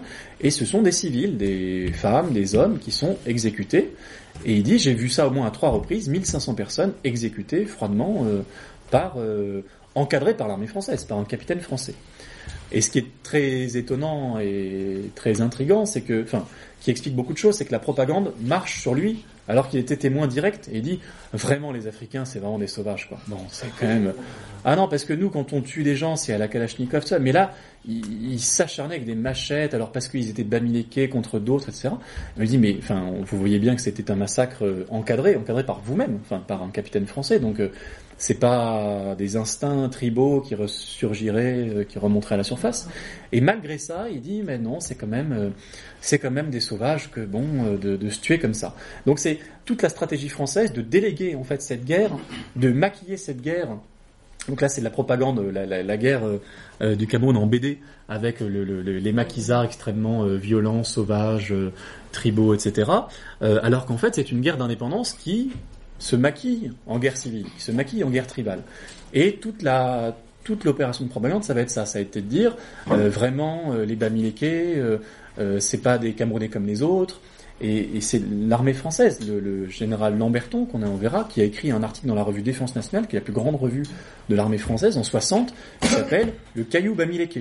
Il dit le Cameroun prend son, son, indépendance avec un caillou dans sa chaussure. Ce caillou, ce sont les Bamileke. C'est pas L'UPC, c'est pas euh, euh, un parti, c'est une ethnie, une région entière. Et donc, euh, ça va alimenter cette haine anti-Bamileke qui va prendre des proportions dans les années 60, euh, qui a encore des, des répercussions aujourd'hui, hein, avec des, une propagande, un racisme qui, qui, se rapproche beaucoup du racisme anti-juif, où les Bamileke sont vus comme proliférants, euh, comme des gens extrêmement intelligents, riches, commerçants, qui vont envahir le reste du Cameroun, euh, qui, se, qui se répartissent le travail entre eux, qui se répartissent les postes, et qui donc, il faut réussir à, euh, à, contenir, à annihiler euh, le plus rapidement possible. Donc il y avait des, opérations vraiment très euh, de propagande très fortes et très violentes qui ont abouti à des massacres interethniques. C'est-à-dire que ce, discours raciste est performatif, c'est-à-dire qu'il produit des effets, donc des massacres ethniques, interethniques, euh, qui sont souvent encadrés par l'armée camerounaise, mais qui parfois aussi lui échappent. Et euh, la créature échappe un peu à son créateur, et dans plusieurs endroits, on a vu euh, des, des, villages alliés au régime aller euh, faire des opérations punitives et tuer 100, 200, 1000 personnes dans un village ennemi. Donc le, le c'est ça qui explique aussi pourquoi cette guerre est passée inaperçue. C'est parce que ça a été maquillé en guerre ethnique, en trouble, incompréhensible. vous savez, bon, les Camerounais, on n'y comprend rien. C'est les Bassa contre les Bamileke ou inversement. Voilà. Et, donc c'est toute la, magie finalement de cette guerre révolutionnaire, d'être une guerre dans le peuple, une guerre qui fait peu de bruit, une guerre qui a été évidemment censurée parce que On a vu aussi dans les, ordres hein, euh, militaires euh, le général Lamberton qui disait il faut faire régner le silence, il faut que personne sache ce qui se passe. Il écrit ça. Donc les journaux sont censurés, les avocats sont expulsés. Euh, le livre de Mongo Betty, Mamba sur le Cameroun, qui est, paru en France aux éditions, ce qui était avant, comme la découverte avant nous, a été saisi, interdit et saisi dans la, la France de Pompidou. Donc, et puis au Cameroun, c'était encore pire. Le nom de Omiobé, le nom de l'UPC, c'était interdit de les prononcer pendant des années et des années. En gros, jusqu'à l'instauration du multipartisme au début des années 90. Et encore aujourd'hui, c'est parfois un peu, un peu délicat. Donc cette euh, voilà, c'est une guerre qui a été à la fois masquée par la guerre par la guerre d'Algérie, qui était au même moment et qui a pris toute la lumière, parce qu'il y avait le contingent français, il y avait des centaines de milliers de Français qui y sont allés. Là au Cameroun, c'était quelques centaines de militaires de métier camerounais, euh, français, mais surtout qui ont activé, qui ont formé, qui ont armé des milliers de Camerounais pour se battre entre eux. Mais en fait, c'était pas des Camerounais qui se battent entre eux, c'était le colonialisme français qui devient le néocolonialisme. Et nous, on a dit que c'était aux origines de la France-Afrique, puis je l'arrêterai là pour pas vous, vous assommer trop, euh, que c'était aux origines de la France-Afrique, parce que c'est pas juste un épisode de, de l'histoire franco-camerounaise, c'est un épisode fondateur de la France-Afrique. Pourquoi? Parce que c'était la première indépendance. Si on exclut euh, la Guinée-Conakry avec Sékou Touré qui a pris son indépendance contre De Gaulle, euh, 1er janvier 60, chronologiquement, c'est la première. Oui, ça c'est la suite. Euh, c'était la première qui, euh, parce que en, dans l'année 59-60, donc De Gaulle qui est revenu au pouvoir, a compris qu'il fallait changer quelque chose, mais il voulait encore s'accrocher à la colonisation qui prendrait la forme de la communauté franco-africaine, un peu comme le, Commonwealth, donc ce ne serait pas des vraies indépendances, mais chaque pays aurait une autonomie assez forte, un chef d'État, etc. Et en fait, ça a craqué très vite parce qu'il y avait une vague d'indépendance qui c'était difficile d'y résister, et il s'est résolu a accepté ça parce qu'il a fait l'expérimentation avec le Cameroun et il a vu qu'on pouvait passer la main à des élites camerounaises avec une indépendance formelle, mais une, un néocolonialisme réel, avec des accords de coopération, des accords militaires qui faisaient que la souveraineté de ce pays réel était tout à fait euh, encastrée, encadrée, des conseillers militaires partout, euh, l'armée française qui dirige le pays, un dirigeant euh, dictatorial un parti unique élu à 100% euh, régulièrement.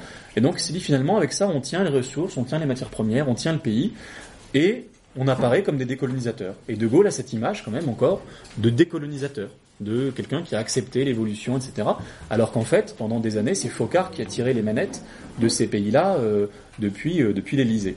Et ça va se reproduire ensuite, après, avec sous Pompidou, sous Giscard, euh, et sous des formes ensuite qui vont beaucoup changer, mais on peut en parler, euh, sous les différents, euh, les différents présidents. Cette guerre, elle a été censurée, cachée, occultée, elle a été euh, niée encore récemment, enfin dans les différents épisodes ces dernières années, il y a le, plus caricatural, c'est François Fillon, vous connaissez peut-être cette histoire. Il est allé à Yaoundé quand il était Premier ministre, et on lui a, une journaliste a dit, mais il paraîtrait que la France aurait assassiné des leaders nationalistes oui, parce que je vous ai pas dit, Ernest Pondier, il a été aussi exécuté en 71 à la fin de cette guérilla. De cette guérilla, il a été euh, euh, attrapé, exécuté en place publique. Et après ça, Pompidou est venu euh, boire le champagne avec Aïdjo pour fêter la fin de la guerre. Donc, les assassinats de dirigeants nationalistes, c'est un fait établi, quoi. Sans même parler de la guerre en elle-même, qui a fait, d'après les estimations, à peu près 100 000 morts. Donc, une journaliste pose la question à François Fillon, il paraît qu'il y aurait des dirigeants nationalistes qui auraient été assassinés par la France. Est-ce que c'est vrai? Et Fillon, lui, qui je pense connaissait rien, a dit Madame, ceci est une pure invention. Et donc le gars, enfin, a même pas dit, écoutez, ça m'étonnerait quand même, je ne sais pas, non, jamais la France ou. Il a dit c'est une pure invention. Par principe, c'est faux, quoi. Voilà, vous pouvez pas avoir raison.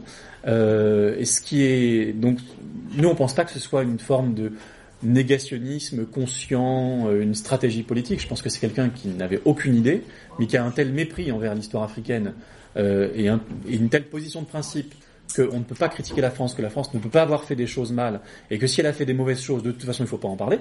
Et en plus, ce sont des positions qu'il va euh, développer et théoriser plus tard dans sa campagne présidentielle. Il a dit l'histoire, ça sert pas à se poser des questions, à se critiquer, ça sert à faire la gloire du pays. Voilà, bon, c'est le roman national. Donc, on a vu cette cohérence-là, mais qui était aussi comme euh, Sarkozy contre la repentance. Enfin, voilà, tout, ça, ça fait partie de euh, ce négationnisme quand même d'État qui, sur le Cameroun, reste quand même le, le morceau le plus difficile à avaler pour l'État français. Autant la guerre d'Algérie, ça a été dur, mais enfin, ils ont admis que c'était une guerre, ils ont admis qu'il y avait eu de la torture, Ils ont admis les massacres de Sétif Gelma. Il y a eu des excuses qui ont été faites. Euh, Macron a dit que c'était un crime contre l'humanité, la colonisation, en parlant de l'Algérie. Madagascar en 47. Ouais, il est revenu dessus. Oui, après il est revenu dessus, absolument. Non, mais tout à fait. Enfin, sur, l'Algérie, il y a eu beaucoup de, de, de, de déclarations, même de Sarkozy, disant que la colonisation, quand même, c'était pas bien. Bon, ça restait assez bas de gamme en termes de réflexion. Euh, Madagascar, Chirac, sur les massacres de 47, Chirac est allé sur place pour dire, pour s'excuser. Voilà.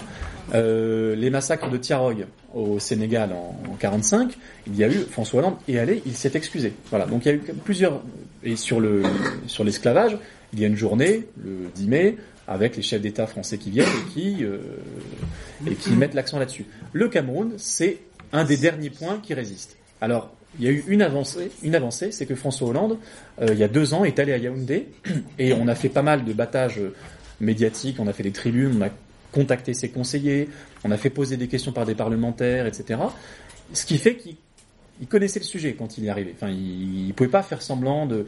Et une question a été posée par un, un journaliste camerounais et Hollande, à côté de Paul Biya, le président actuel du Cameroun, n'a pas pu se dérober totalement et il a fait une réponse à la Hollande, c'est-à-dire qu'un peu, un peu nul, mais pas aussi caricatural que Fillon. Il a dit oui, c'est vrai, il y a eu des épisodes tragiques. Ah, Bon, après l'indépendance, sous-entendu, c'est pas nous, euh, il y a eu des épisodes de répression. Voilà, donc il n'a pas dit guerre, il n'a pas dit que c'était aussi avant l'indépendance, et il n'a pas dit qui avait fait quoi, enfin, et contre qui. C'était, il a dit en Sanaga-Maritime, en région Bamileke, euh, c'est bien ça, et donc euh, c'était quelque chose de très flou qui au moins sortait quand même du déni total, donc on avance, et puis il a dit, et s'il faut ouvrir les archives, moi, je suis prêt à ouvrir les archives. Bon, deux ans plus tard, il n'y a pas d'archives ouvertes, de plus, mais il y a déjà énormément d'archives. Nous, on a consulté des milliers et des milliers de documents, donc le, le- il y a déjà beaucoup de choses. On a pris contact avec le Quai d'Orsay, etc., la cellule africaine de l'Élysée, qui nous ont dit euh, il y a des grandes masses de documents qui vont être déclassifiés. Bon, ils nous ont dit ça il y a six mois. On attend. Il y a un colloque qui est organisé euh, dans un mois à Yaoundé par l'ambassade de France au Cameroun colloque sur la mémoire euh, de la colonisation, il tourne un peu autour du pot. bon. On voit que c'est un peu ça, quoi. Donc ça commence à discuter, quoi. Et puis dans les médias camerounais, il y a eu des débats, il y a eu, euh, il y a plein d'étudiants camerounais de, qui, qui s'en emparent. Enfin, le sujet, il est plus tabou comme à l'époque, quoi. Mais, mais c'est encore, euh, c'est encore difficile, quoi. Je peut-être je m'arrête là pour pas pour discuter quoi quand même. Pour vous me disiez euh, si vous avez d'autres informations, vous n'êtes pas d'accord, si vous voulez poursuivre. Voilà.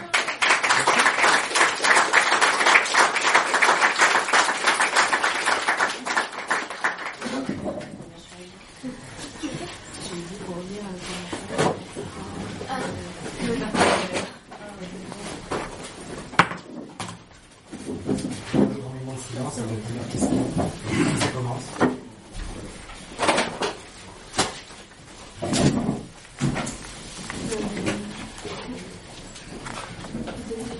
N'hésitez pas.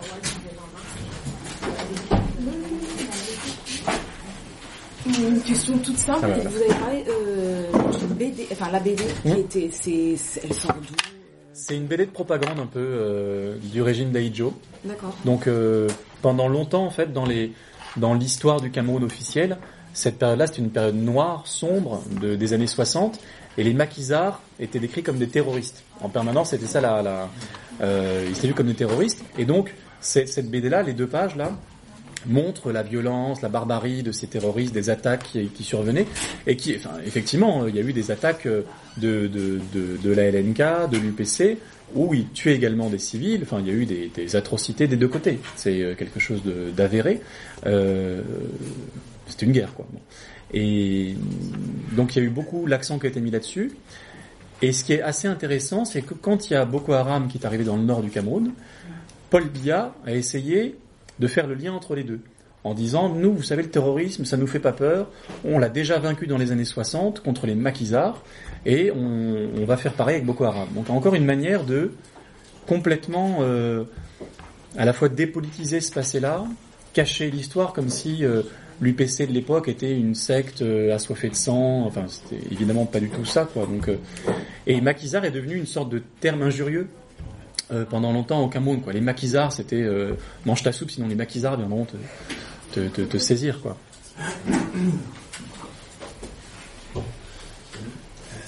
Oui. Merci, merci. Je, m'appelle Robert Ndotsa, je, je suis docteur en psychologie je suis camerounais. Merci à Miguel, Thomas et Jacob euh, de relever ce pan de l'histoire de Cameroun qui est complètement ignoré même par les Camerounais, parce que ça n'apparaît nulle part dans les livres de l'histoire au Cameroun. Les jeunes, euh, euh, ma génération, beaucoup de gens, ceux qui ont vécu ces événements en direct, qui savent, mais c'est complètement occulté. L'histoire du Cameroun, on parle d'autres choses, après on va voir l'histoire de l'Europe, euh, des autres pays, mais pas du Cameroun. Donc merci pour ce que vous faites depuis 2011. Euh, ouais, vous êtes dans une dynamique euh, irréversible, hein, parce que là on sort d'un- d'une période et euh, les gens ne peuvent plus arrêter le cours de l'histoire. Voilà, c'est parti, c'est parti. Donc des conférences comme ça, ça permet également de lever cette omerta, ce tabou. Parce qu'au Cameroun, vous voyez, même dans. euh, quand on parle, on parle, on parle de maquisa. De maquisa, vous voyez l'effet, même dans le vocabulaire, cette transmission de ce vocabulaire qui est approprié aujourd'hui et ces combattants nationalistes depuis 1948 qui sont devenus des terroristes maquisa bandits, et c'est donc ce vocabulaire qui est utilisé aujourd'hui. Donc on occulte complètement le fait que c'est des combattants nationalistes. Tout à fait. C'est juste pour, euh, même dans- quand vous présentez, vous parlez chaque fois de maquisards, Ouais. au final, les gens peuvent croire que c'est vraiment des terroristes. En fait. Mmh.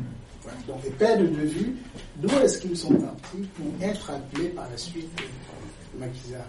Et le, le- le- le dispositif de, de cette euh, répression, en fait, tout tourne autour de l'intérêt de la France. Et c'est légitime. Donc la France se, bat pour sauvegarder ses intérêts dans le monde par tous les moyens. Et donc, il faut, après les indépendances, reprendre la main à travers les gens qui sont sur place, qui sont identifiés comme originaires de tel pays, mais qui en réalité euh, ne se battent pas pour ce pays, mais pour ceux qui les ont placés. Donc, vous verrez que en 58, avec André-Marie Bidard, vous êtes passé très rapidement dessus, on le place Premier ministre, et après il est un peu trop intellectuel, et tout de suite on l'évacue pour prendre Aïdjo, qui est un postier. hein. Mmh, mmh, mmh. Euh, oui, un postier au nord, et qui ne connaît pas du tout ce qui se passe dans la zone sud du pays. C'est lui, Aïdjo, qu'on place à la tête du pays, et tout de suite c'est pour continuer la répression commencée par, en 54. Et à ce moment-là, Bia arrive, on l'oublie parfois, de l'ENA, formé de, à l'ENA de Paris, et est immédiatement placé dans le cabinet de Haïdjo en 1961. Donc avec les Garga Manadji, qui sont aujourd'hui des opposants factices, bien sûr, il rentre dans le cabinet d'Aïdjo et Bia est préparé dans le nom pour succéder à Aïdjo. Et quand, je sais pas, c'est pas clair, Aïdjo décide de démissionner. Est-ce qu'il est poussé à démissionner en 1982 On- Il a préparé Bia en 75, euh, sept ans avant, pour qu'il devienne le président. Donc, Premier ministre qui est successeur constitutionnel du président de la République, il est préparé en 75, il démissionne en 82, Bia prend les rênes et Aïdjo se rend compte. Il y a un coup d'État en 84. Il se rend compte que on l'a manipulé, je ne sais pas. Et il y a un coup d'État et c'est à ce moment que Bia s'entoure de ce rideau de fer jusqu'aujourd'hui. Donc Bia, c'est le deuxième Oui. président du Cameroun depuis 1980. Ouais. En fait, c'est- c'est pour ça que cette histoire, elle est vraiment d'actualité, elle est très sensible. Elle est moins sensible finalement en France qu'au Cameroun. Parce que Paul Biya, c'est l'héritier direct de cette répression-là. Et donc c'est pour ça que lui, quand, il est, quand François Hollande est interrogé à côté de Paul Biya, on pourrait penser que Paul Biya a son mot à dire, c'est l'histoire de son pays dont il est le chef d'État, et lui il fait, je, je- il dit rien du tout, il dit rien du tout, et, et c'est parce qu'il il a profité indirectement de, de ça. Donc deux chefs d'État en, depuis 1958, c'est euh, assez, enfin, il y a très peu de pays où il y a une telle continuité. euh, et il continue à appliquer des méthodes de répression qui sont extrêmement dures, notamment euh, en 2008, il y a eu euh, des, des émeutes pendant quelques jours, et il a fait tirer euh, sur la foule. Il y a eu 150 morts en trois jours, quoi. Et la France a pas moufté. Enfin, ça a été euh, donc le, le, c'est la la suite. Et, récemment, bien sûr, au Cameroun 2016, anglophone. Octobre 2016. Bien sûr. Avec le problème anglophone, les gens qui vont entendre parler du problème anglophone. Donc, qu'est-ce que Aïda Dia met en œuvre comme solution face à ce problème? Anglophone C'est les méthodes de la guerre révolutionnaire. Tout à fait. prises depuis 1954 Je peux poser une question, s'il vous plaît? Ah oui, pardon. Moi, j'aimerais juste poser une question. Par votre votre exposé, je vous remercie. Je suis professeur, moi, d'anglais plutôt. Et ce qui m'intéressait, c'était la partie anglo-saxon. Par exemple, l'influence de... euh, en fait, vous avez parlé d'un procès contre la France, certes. Est-ce que euh, l'Angleterre aussi a joué un rôle là-dessus pour... euh, Ouais, en plus de très ça, bonne question. j'aimerais bien qu'on sache quand même qu'on n'est plus dans le passé, les Africains. Que tout simplement, il faut regarder dans vers l'avenir. Et que tout simplement, euh, il y a un afrocentrisme qui se développe tellement en Afrique qui est dangereux, je pense. Quand je suis parti en Afrique la dernière fois, c'est hyper important de réfléchir sur le passé, sur le, pré- sur le passé et le futur. Mais quand même, ess- essayer de se dire aussi que les Africains ont joué un rôle important sur ça. Donc ne pas mettre tout sur le dos de la France et les, Anglais. C'est important. Et j'aimerais bien savoir qu'est-ce que les Anglais ont fait là-dessus? Oui, moi je suis tout à Non, fait d'accord avec vous. Je sais que Non, non, oui. quand on dit ça en quand on dit ça en tant qu'Africain, ça choque. Mais il faut le dire. Et que nous, notre génération, on n'a pas vécu ça. C'est les, disons, c'est les contes du- du passé qui ont fait ça. Mais maintenant, le présent, c'est ce qui est important. Certes, il y a toujours la Afrique qui continue à exister. À exister, il y a quelques influences qui se font. Mais ce qui est important, c'est de savoir comment faire maintenant pour s'en sortir. Moi, je suis sénégalais. Et ce qui s'est passé au Sénégal, par exemple, on avait un président qui était contre cette France-Afrique, Abdelawad, etc., qui avait enlevé les militaires français. Quelques temps après, on a vu qu'il a été destitué, pas destitué, mais il est du pouvoir et on a encore la France-Afrique qui continue. Donc Mais la question qui- c'est sur le rôle des anglophones Oui. Oui, oui, tout à fait. Une question dans ce sens aussi. Donc, euh, Non, mais Ah ben allez-y J'avais une peut-être. question dans ce sens, donc euh, je vais profiter pour. euh, je ne sais pas si j'ai décroché ou pas, mais le rôle, mais comment s'est faite la réunification Ouais. des, des deux, des, des deux parties? Vu qu'au Togo, par exemple, on sait que ça a échoué. Et pourquoi ça s'est fait Et le rôle des, Anglais, comme il a dit dans, dans sa texte. Oui, c'est une très bonne question. D'ailleurs, c'est quelque chose qu'on a un peu mieux documenté dans le deuxième livre, parce qu'on a pu avoir accès aux archives britanniques euh, depuis. Euh, donc les Britanniques ont joué un rôle assez ambigu par rapport euh, à cette guerre française dans la partie euh, francophone du Cameroun. Ils étaient assez critiques euh, au départ parce que euh, déjà au Cameroun anglophone il y avait beaucoup moins de troubles qu'au Cameroun francophone et ils avaient l'impression que toute cette agitation allait euh, avoir des répercussions négatives sur eux. Donc ils disaient vraiment les Français, ils, déjà qu'il y, a- la guerre d'Algérie, etc. Donc euh, qu'ils viennent pas. Nous on essaie de décoloniser le Nigeria, qui était un, énorme morceau à côté du Cameroun euh, anglophone, et euh, il faudrait pas que cette, cette insurrection vienne faire des euh, viennent contaminer le, Nigeria. Au départ, ils étaient, vous, le savez, quand, il y a eu l'interdiction de l'UPC en 55, il y a beaucoup d'UPCistes qui sont partis au Cameroun anglophone pour se réfugier, pour se mettre à l'abri. Donc ça a duré un temps, mais les Français ont mis une pression euh, fabuleuse sur les Britanniques pour qu'ils livrent les militants euh, camerounais qui étaient réfugiés chez eux. À tel point qu'on a reçu, on a retrouvé euh, une lettre de Gaston Defer, écrite à De Gaulle, où il racontait, quand il était ministre des colonies, qu'il avait menacé son homologue euh, britannique d'aller fomenter des troubles dans ces colonies s'il ne collaborait pas davantage.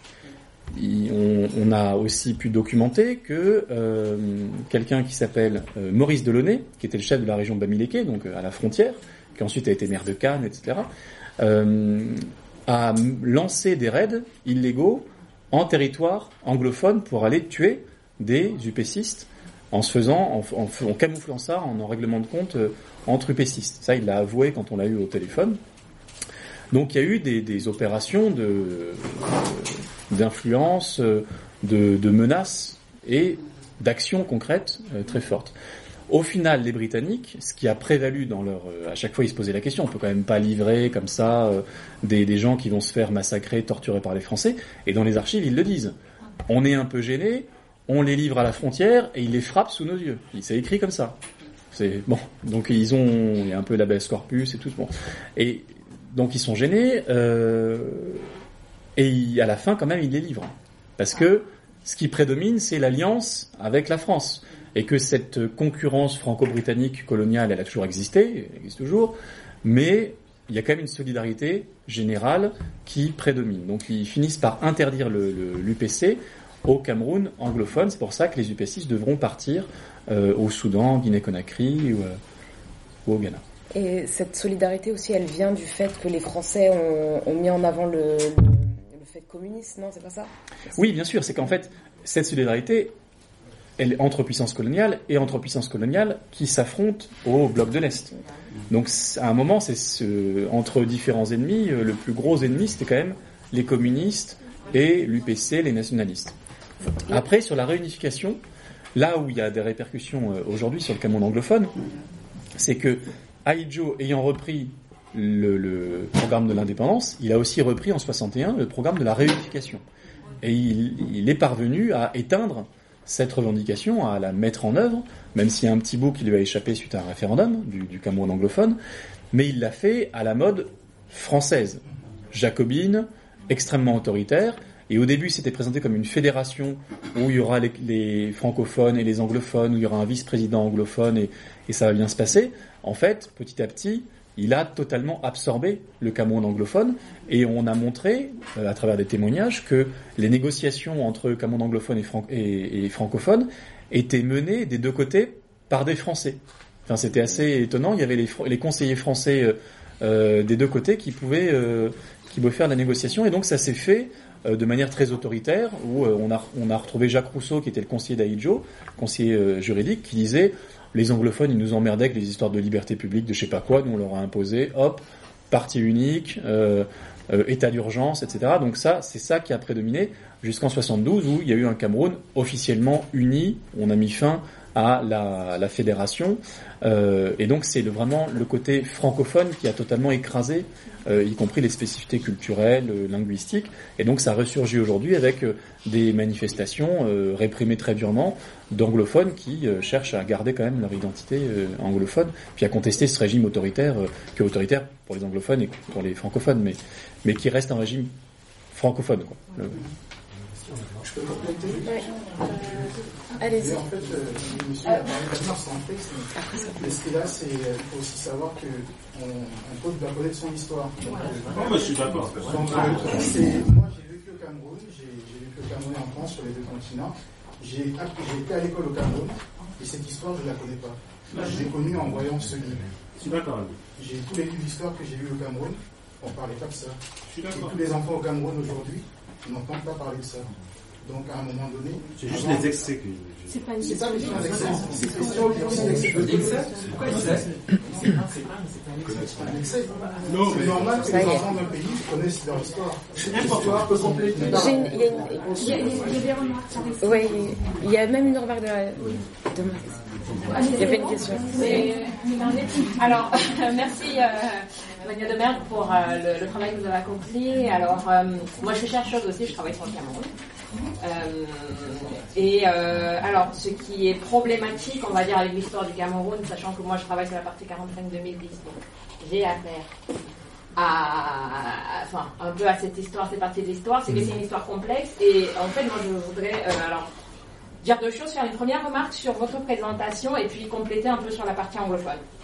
Sur votre présentation, alors, on va dire que grosso modo, euh, je suis tout à fait d'accord avec euh, votre analyse euh, et avec l'année Jacob Tetsitak que je connais bien, que j'ai dû rencontrer, qui m'a beaucoup aidé dans mes recherches également.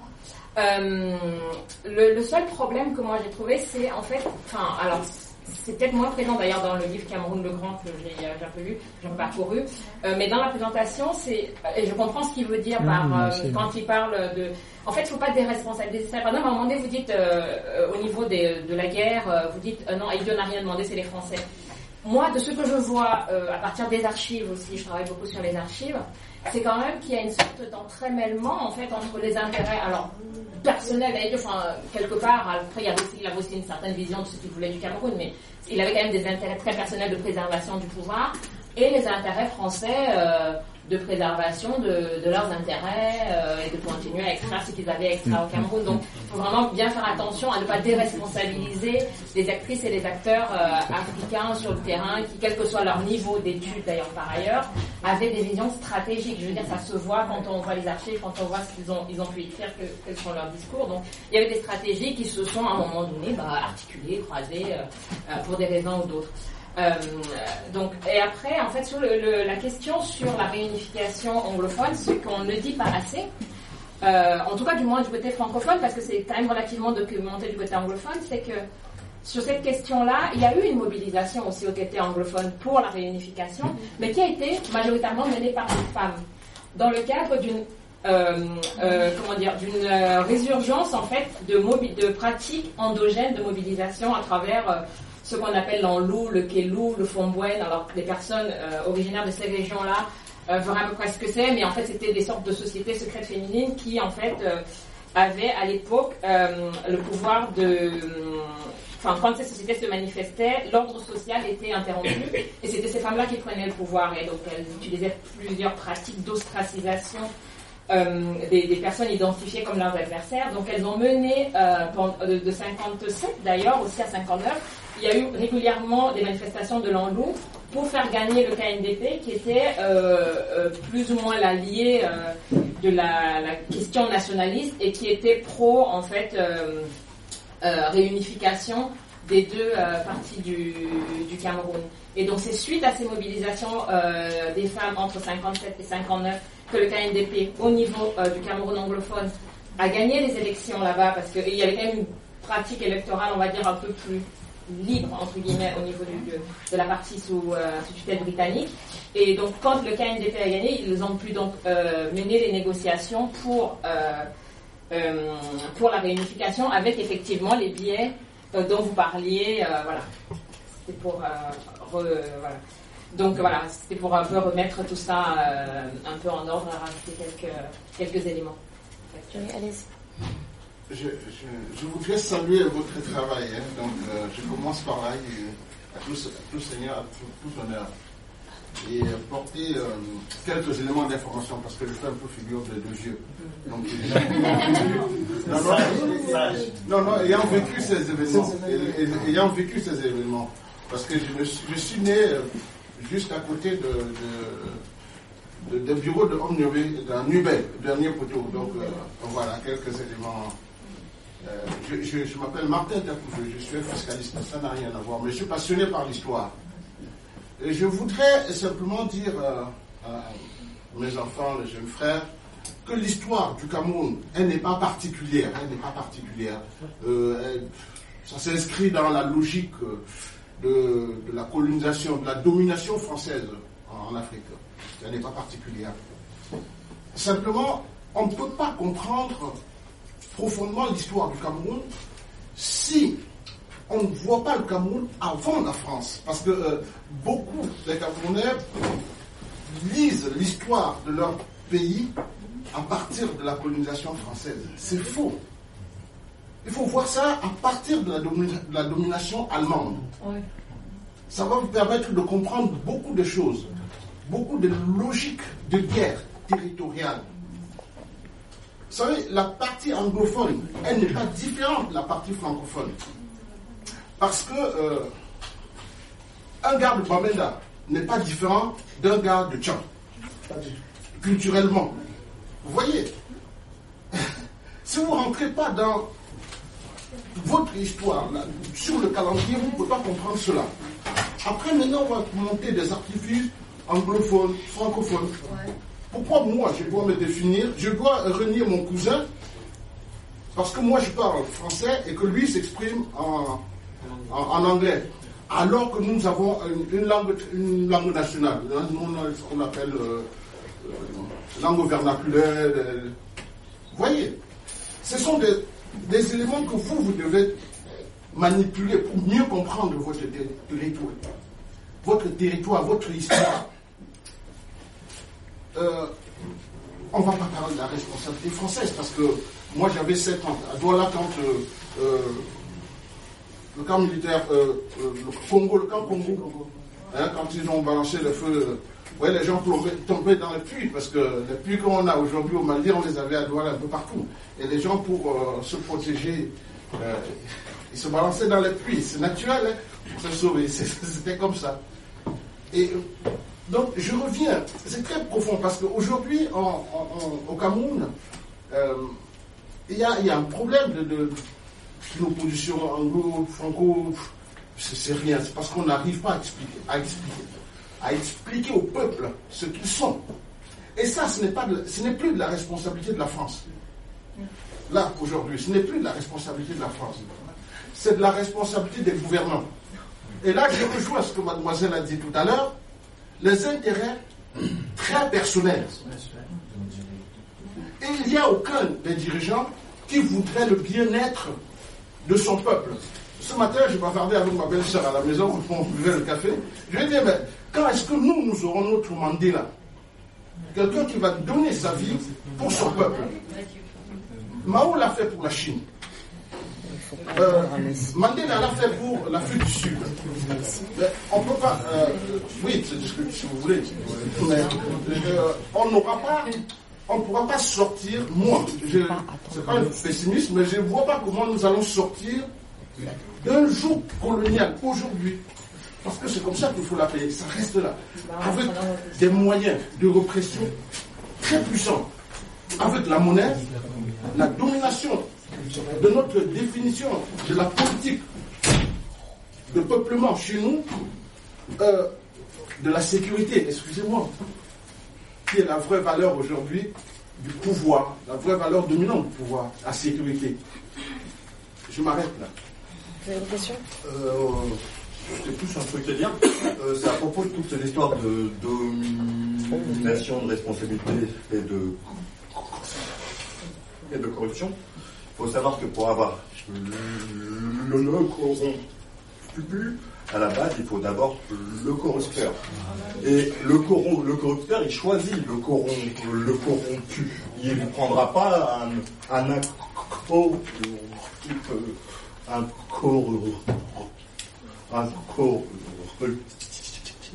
Autrement, ça marche pas. Donc c'est forcément la responsabilité du corrupteur. Faut pas dire euh, on- nous aussi on a notre responsabilité. Si jamais le, le corrupteur n'est pas suffisamment fort, ça marche pas. C'est- le principe de la base. Les personnes intelligentes, c'est comme en France, on a une affaire de, dom- de, dom- de dom- domination. Les dominants ne vont toujours prendre les personnes susceptibles de mettre en place le ou le ou, euh, pouvoir. Donc alors en fait de chercher à prendre lui ou lui, je sais pas, faut prendre la tête et puis voilà. Une fois qu'on a coupé la tête, le reste tombe. C'est tout le principe de l'anarchie et des révolutions quoi. Ça, on cherche pas l'homme, euh, le, on cherche pas les euh, euh,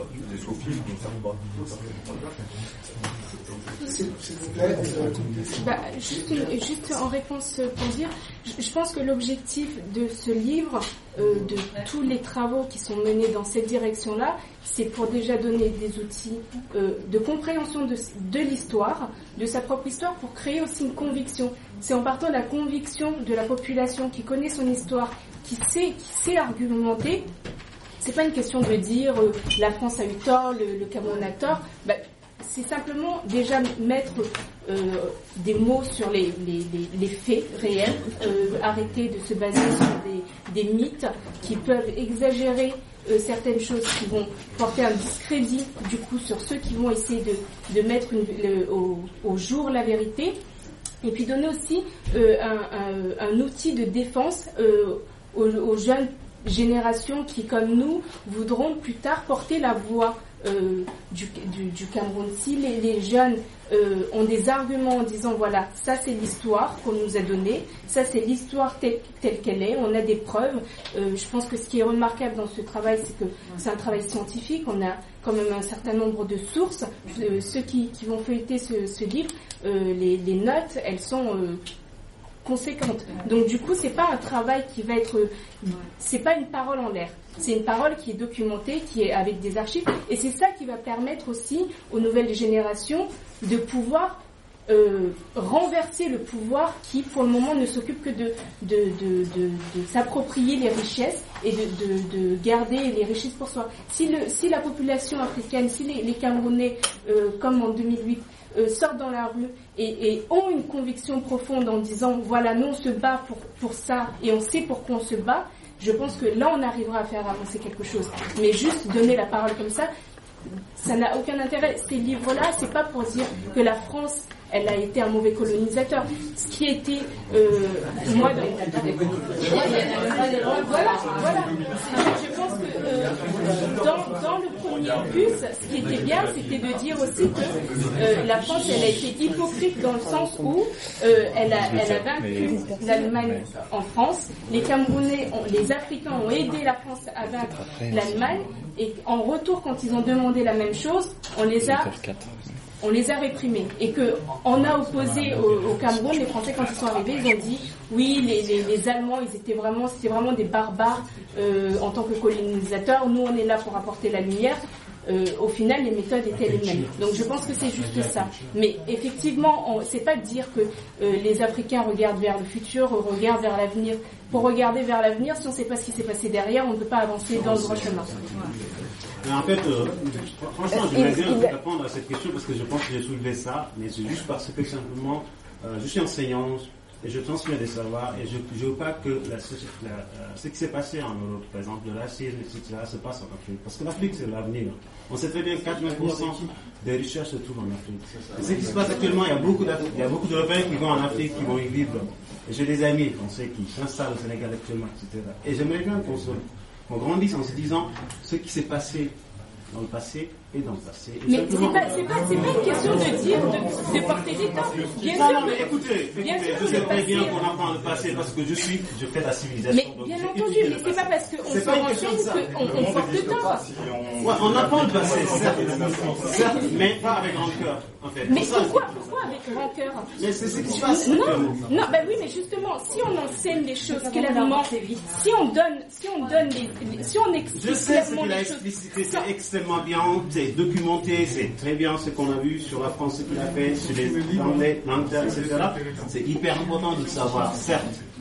Certes, mais ce que je veux dire tout simplement, c'est qu'on essaye de se dire, est-ce que je vais dire c'est la France? C'est l'État français déjà. Il faut dire c'est l'État français. Il y a beaucoup de Français qui s'opposaient à ça.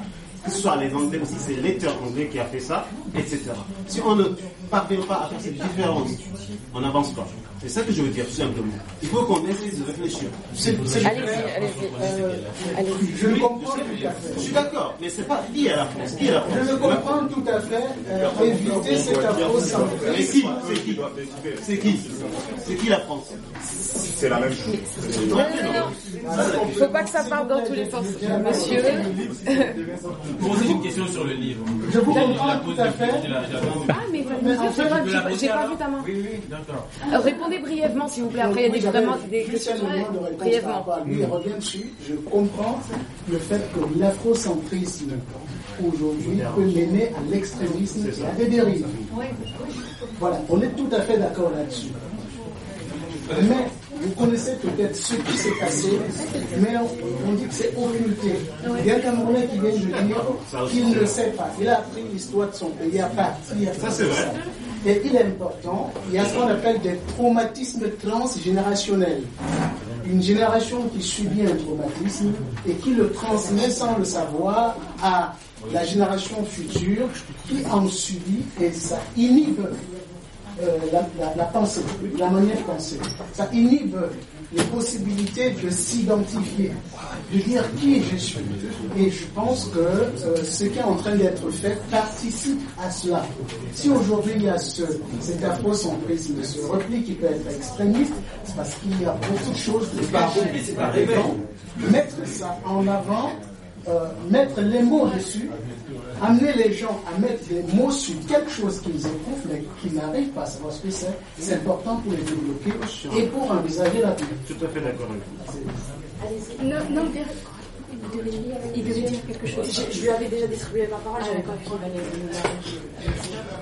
Bonjour, bravo pour votre travail. Euh, J'ai une petite question sur un point qui n'a pas trop été soulevé, par rapport aux administrateurs euh, camerounais, donc avant l'indépendance. Euh, donc euh, ceux qui ont ceux qui avaient une certaine connivence avec le pouvoir euh, français et les administrateurs camerounais qui ont dû s'exiler aussi après l'indépendance. Si vous avez des informations par rapport à ça.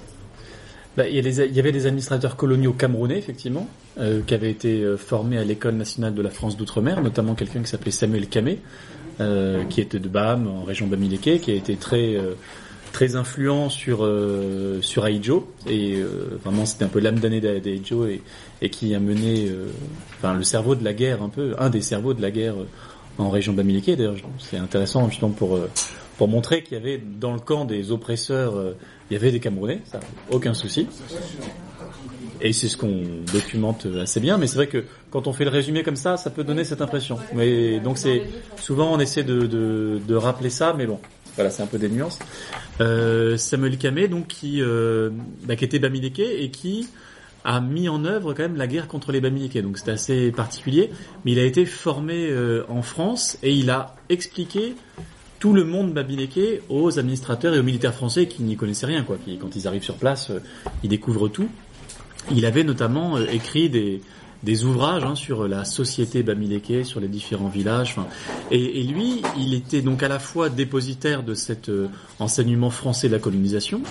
En même temps, il amenait sa compréhension, ses, origines, etc. Et puis, il amenait aussi, et dans les papiers, dans les années 60, on a vu que il citait euh, des régimes euh, comme Mussolini, comme Hitler, comme des modèles à suivre en termes de d'enrégimentation, je sais pas comment dire, de- d'endoctrinement de la population, euh, de disciplinarisation de la, de la population.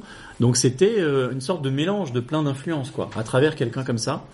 Euh, l'influence française, l'influence bamileke, camerounaise, l'influence d'autres expérimentations euh, autoritaires, voire totalitaires. Euh, donc c'est assez intéressant. Après, vous parlez d'administrateurs camerounais qui ont dû s'exiler. Après, vous pensez à quelqu'un en particulier ou pas? Ou c'est à votre? Ah, parce qu'il était administrateur? Et il est parti parce que pour quelle raison du coup ben, Peut-être vous raconter. Non, vous savez pas. D'accord. Euh, ben, en fait, Le préfet ou, sous- ou gouverneur ou, euh, C'est qui?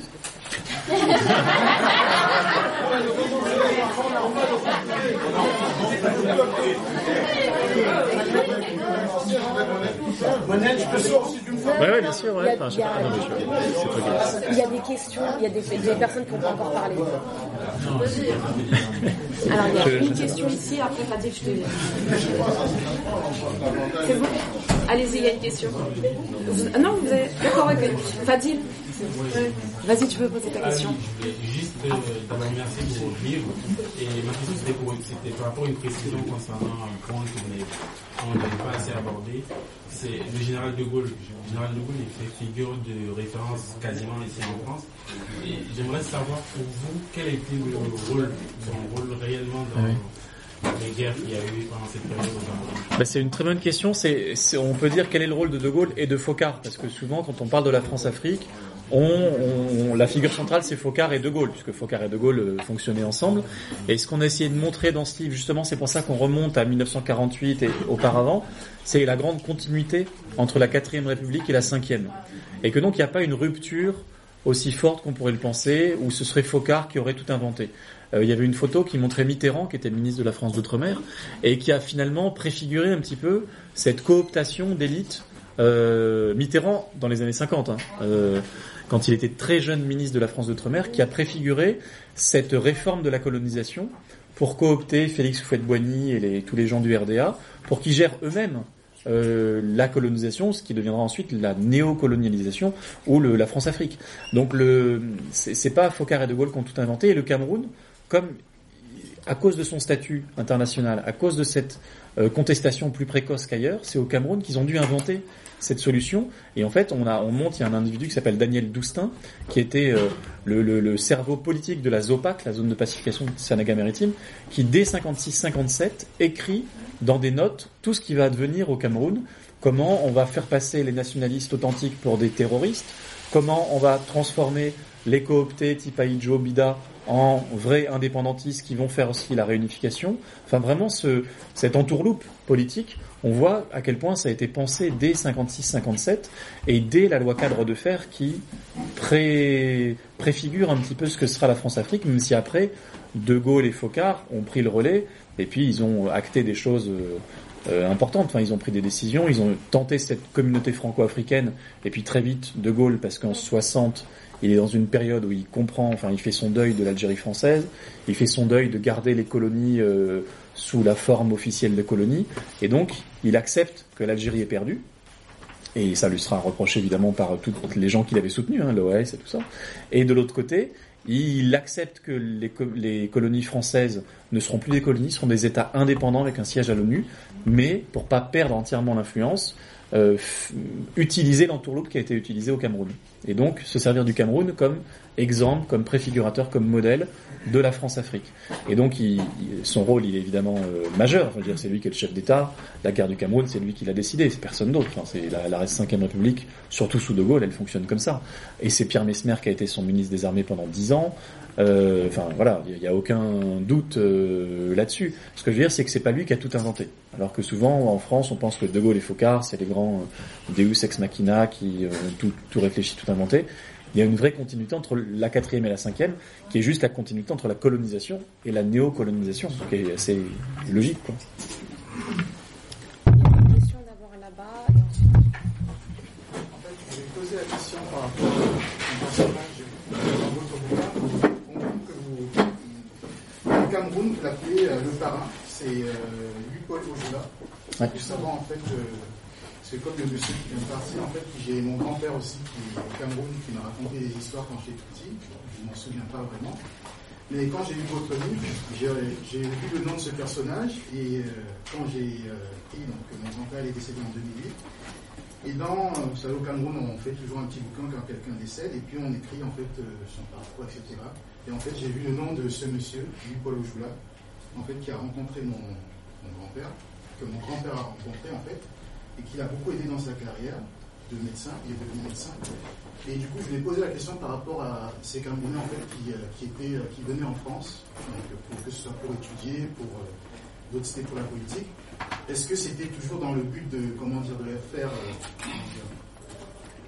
être pour la colonisation ou est-ce que c'était aussi pour, je sais pas, parce que dans votre livre, vous le considérez comme un personnage assez ambigu. Ouais.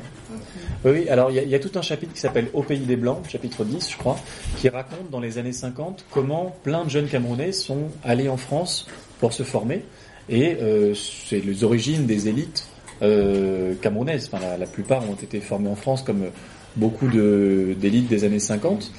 Euh, et Louis-Paul Ojoula, là-dedans, avait un rôle très important parce que lui avait un, parti politique.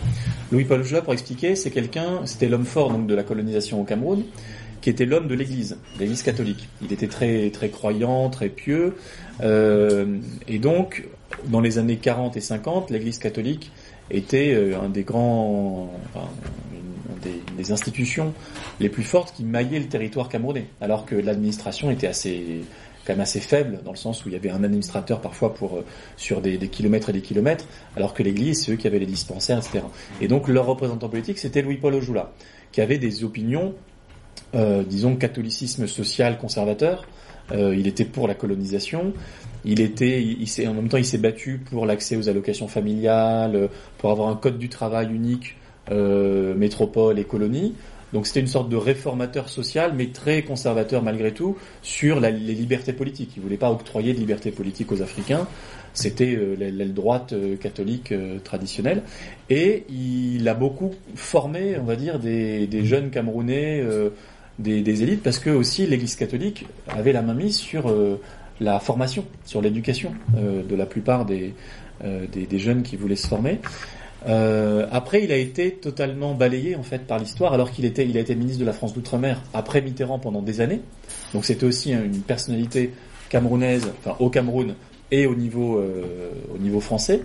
Il a été balayé par le scrutin de 56 euh, dont on a parlé, euh, parce qu'il a été face à lui, il y a André-Marie Bida qui, qui a utilisé la, la vindicte nationaliste, qui s'en est servi non pas vraiment pour être un vrai nationaliste, hein, puisqu'après c'est lui qui a fait la guerre à l'UPC, euh, mais pour euh, prendre le pouvoir contre, contre lui. Donc c'est une forme de colonisation à l'ancienne qui est représentée par Louis-Paul Ojula et qui a été justement balayée pour faire à la place à une colonisation où on laissait plus d'autonomie à certains dirigeants camerounais cooptés. Donc c'est là aussi la limite en disant oui, ce sont des acteurs, oui, ils ont des stratégies, ils ont des intérêts personnels, mais quand même, c'est des gens qui ont été cooptés.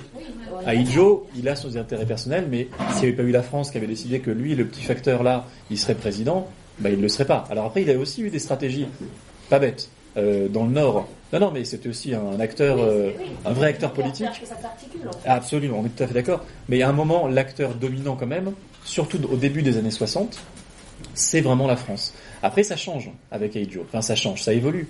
Parce que, autant la France, il y avait des conseillers techniques qui dirigeaient réellement l'armée et les ministères dans les années 60, autant au fur et à mesure que le temps passe, et jusqu'à aujourd'hui, euh, ça s'est effiloché, naturellement. Et donc le, le, Cameroun est vraiment un pays indépendant, au sens indépendant, avec une influence française très forte, mais qui est moins directe qu'auparavant. Elle est beaucoup plus indirecte. Là où il y a une influence très forte, et c'est le leg le plus fort, c'est Paul Biya, quoi. C'est que Paul Biya, sans la France, il serait pas là. Voilà. Ça veut pas dire que la France dirige Paul Biya et que chaque geste, il est validé par l'ambassadeur. C'est pas du tout ça. En revanche, s'il n'y avait pas eu la France, ben Paul Biya il serait pas là. Donc c'est quand même le, le c'est un leg, voilà que, que, que, que désolé, hein, c'est pas un leg très brillant, mais euh, ce que je veux dire c'est que désolé. Il faut préciser que Biya a été recommandé par Ojula. Oui, tout, exactement, voilà, c'est ça le lien. Exactement. C'est un élève de Louis-Paul Ojula. Absolument. C'était ça la conclusion. Ojula, c'est identifié parmi les étudiants camerounais qui viennent fréquenter en France, ceux qui sont le plus malléables et qu'on peut recommander de prendre le relais des. des c'est ça, la boucle est bouclée à ce niveau-là. Donc, quand Bia part de l'ENA, en revenant, il a une lettre de recommandation de Ojula et arrive, on la voit directement à la présidence de la République au cabinet de Haïdjo. Eh oui.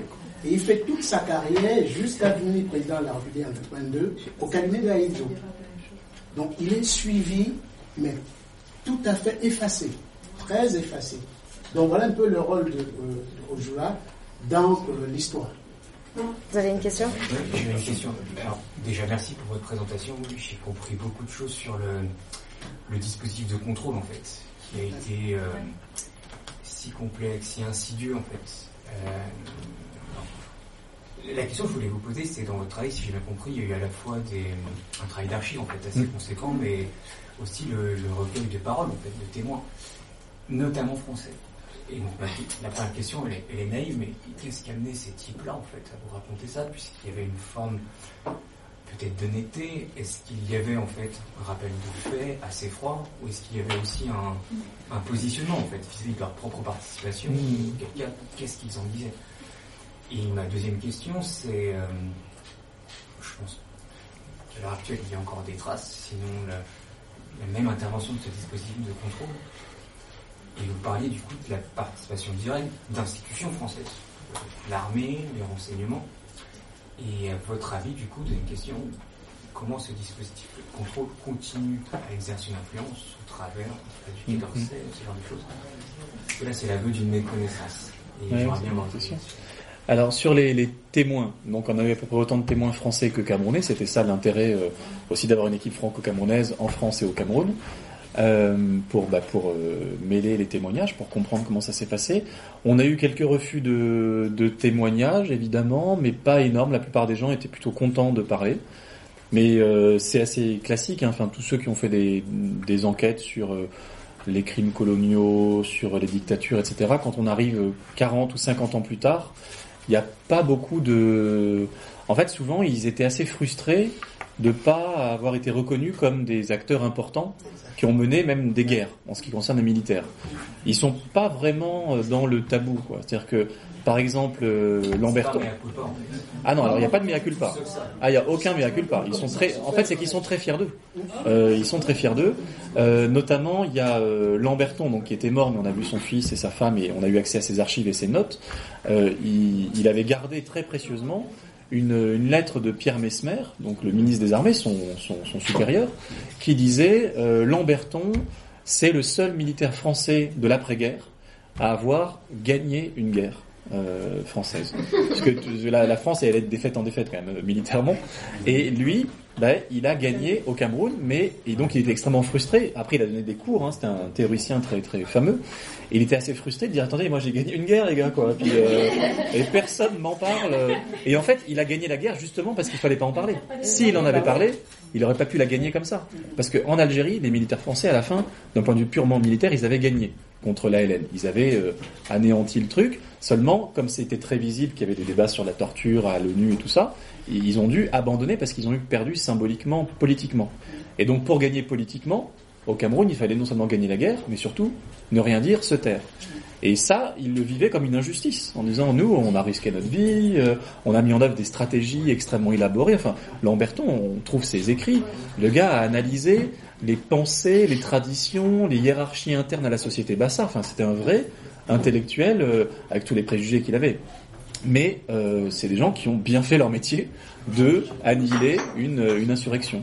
Et ils l'ont tellement bien fait que personne ne le sait, parce que euh, justement ça faisait partie du, du deal. Ce qui, par contre, pour les administrateurs euh, et pas mal de gens un peu périphériques qui n'étaient pas vraiment au cœur de la répression, c'est assez bizarre, c'est qu'ils se, ils se rendaient absolument pas compte qu'il y avait eu une guerre, la plupart. hein. C'est vraiment le, le blackout qui a tellement bien marché que même eux qui étaient tout près hein, des, des lieux de pouvoir, on leur disait bon d'accord, ok, bon vous avez fait ça, ça, ça, mais alors la guerre, sinon parlons-en. Dit la quoi? La, la guerre? Non, pas pourquoi Ah les troubles là, les Oh non, mais trois fois rien, vraiment. Ah, vous appelez ça une guerre, vous? Non, non. Et vraiment, et c'était de toute bonne foi. C'était euh, parce que c'était tellement cloisonné que celui qui s'occupait de la formation de l'ENA locale, etc., lui était dans son coin et ne voulait pas voir et ne voyait pas. À tel point qu'il y y a une personnalité qui est très euh, connue, euh, dont le nom m'échappe, qui est un général, fran- la Bollardière. Euh, je ne sais pas si vous connaissez la guerre d'Algérie, mais il y a un général qui a dénoncé la torture, le général Paris de la Bollardière, qui est devenu ensuite une grande figure du mouvement non violent euh, en France. Il était général, enfin, très très haut gradé, euh, et il a dénoncé la torture, il s'est fait révoquer, euh, embastiller, etc. Et une des punitions qu'il a eues, donc en 58, c'était d'aller au Cameroun. Et il était envoyé au Cameroun. Euh, bon, il était un peu tricard, donc il n'était pas au cœur de la machine. Et lui n'a jamais dénoncé quoi que ce soit, alors que lui c'était la figure de la dénonciation de la torture en Algérie. Il est envoyé au Cameroun et c'est exactement la même chose qui se fait, les mêmes méthodes, les mêmes personnes, et il n'a jamais rien dit. Et dans ses mémoires, il dit j'ai été envoyé au Cameroun, je me suis tellement ennuyé, il se passait rien du tout. Il était en plein milieu de ça, quoi, et il a rien vu. Donc c'est quand même, euh, donc c'est c'est bizarre, quoi, cette euh, cette censure, c'est autocensure aussi, hein, mais. Il y a quand même quelques, il y a des administrateurs, il y a un magistrat qu'on a rencontré, qui après, on l'a rencontré parce qu'il était militant aussi anti-impérialiste dans des collectifs, enfin maintenant il est 60, il a 80 ans, et lui, il s'était, très jeune magistrat, il s'était opposé à la torture, il avait euh, tenté de mettre en examen des gendarmes pour torture, il a été expulsé du territoire en 59, je crois. Donc lui avait tout à fait conscience du, et il nous a parlé très facilement parce qu'il avait plutôt le bon rôle, le rôle du, de celui qui s'est opposé à ça. Quoi. Donc il y a un peu de tout hein, dans, les, dans ceux qui témoignent, mais la plupart, Max Bardet, le pilote d'hélicoptère, qui est quand même complice actif de euh, 1500 exécutions de civils. Bon, Euh, lui on pourrait dire, euh, c'est- dur quand même la ville, non? Donc il raconte, la nuit je fais des cauchemars, je vois un psy, machin, c'était... Enfin bon, et je pense qu'il, manifestement, il, 50 ans plus tard, il, il souffrait quoi. Et à la fin, je dis bon alors, vous avez des remords s'il fallait le refaire 50 ans plus tard. Lui, il est militant d'extrême droite aussi. Enfin, bon, donc ça aide pas à réfléchir euh, correctement. Mais quand même, il souffrait et il disait c'est quand même des atrocités qui ont été commises. Et je dis bon, finalement, le, votre bilan, vous, qu'est-ce que vous en pensez? Et il dit bah malgré tout ce que je vous ai dit quand même, je pense que je suis un soldat du Seigneur. Le mec était, il n'en démordait pas. Et, euh, et il discutait avec son pasteur de ça, ce qui est protestant. Il disait finalement, je suis un peu comme vous, pasteur. Moi, j'ai essayé de propager le bien dans le monde et tout. Donc, il y a une sorte de, de mais c'est assez propre au racisme, à la colonisation, d'avoir euh, un double standard total, quoi, et de voir des incohérences et ne jamais mettre en lien euh, les deux. Quoi. Une question après. En fait, c'est un peu comme maintenant, lorsqu'on dit les- j'ai bien fait de la colonisation. Oui. Après la question que les policiers pas du tout. Je voulais savoir si vous, ce qui s'est passé en 2008 au Cameroun, il y a eu des, pas mal de phénomènes de Cooper, de Ouais. et tout. Il y avait aussi une, euh, un truc sur le pétrole du côté de Ah oui. à Cassis. Je sais pas si vous, euh, si ça c'était un- une chose de, de nationaliste ou alors un truc indépendantiste. Je préfère indépendantiste, nationaliste, ça a une connotation un peu bizarre. Bon, bah, ça dépend où, ça dépend quand. Ça ouais. dépend. Ça dépend Mais quand aussi. ouais. Maintenant, maintenant qu'on- que l'on dit qu'ils sont un petit peu un, un découpant Ouais. dedans, nationaliste, ça fait un peu raciste. Euh, la. Bah, c'est Maintenant dit euh, un président euh, Ouais. camerounais, on- ça fait un peu. Non, mais le, le- le nationalisme, ça a beaucoup évolué. Dans, beaucoup évolué. donc dans les années 40-50, être nationaliste en Afrique, c'était être progressiste, être euh, euh, pour la révolution, et c'était aussi souvent être panafricain. L'un n'empêchait pas l'autre. Mais et, et encore aujourd'hui, le nationalisme peut être vu euh, vu comme ça en Afrique, mais aujourd'hui. Par contre, si on dit qu'on est nationaliste en France, effectivement, c'est plutôt au côté xénophobe et tout, parce que il n'y a pas de nationaliste contre qui, quoi. Enfin, autant pendant la guerre contre les nazis, pendant l'occupation, être nationaliste, c'était virer les nazis. Aujourd'hui, c'est virer qui? Bon, On voit bien qui, mais mais voilà, c'est exactement. Il faut un occupant pour être nationaliste. Enfin, il faut exactement. Et, et sinon sur sur 2008, alors il y a eu plusieurs euh, épisodes en 2008. Moi, j'étais à Yaoundé pendant qu'il y a eu les les, les émeutes qui étaient très fortes, qui, qui, qui ont été présentées un peu comme des émeutes de la faim, parce que en Afrique et dans le monde, c'était à l'époque où il y avait des, les prix des denrées alimentaires qui étaient très élevés, et donc ça a suscité des émeutes un peu partout.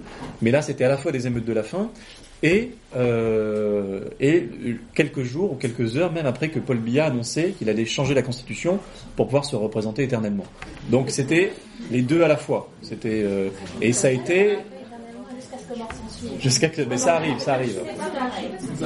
C'est ça. Et il compte pas présider en étant mort, effectivement. Et pour Bakassi, je sais pas, je, je connais moins. mais-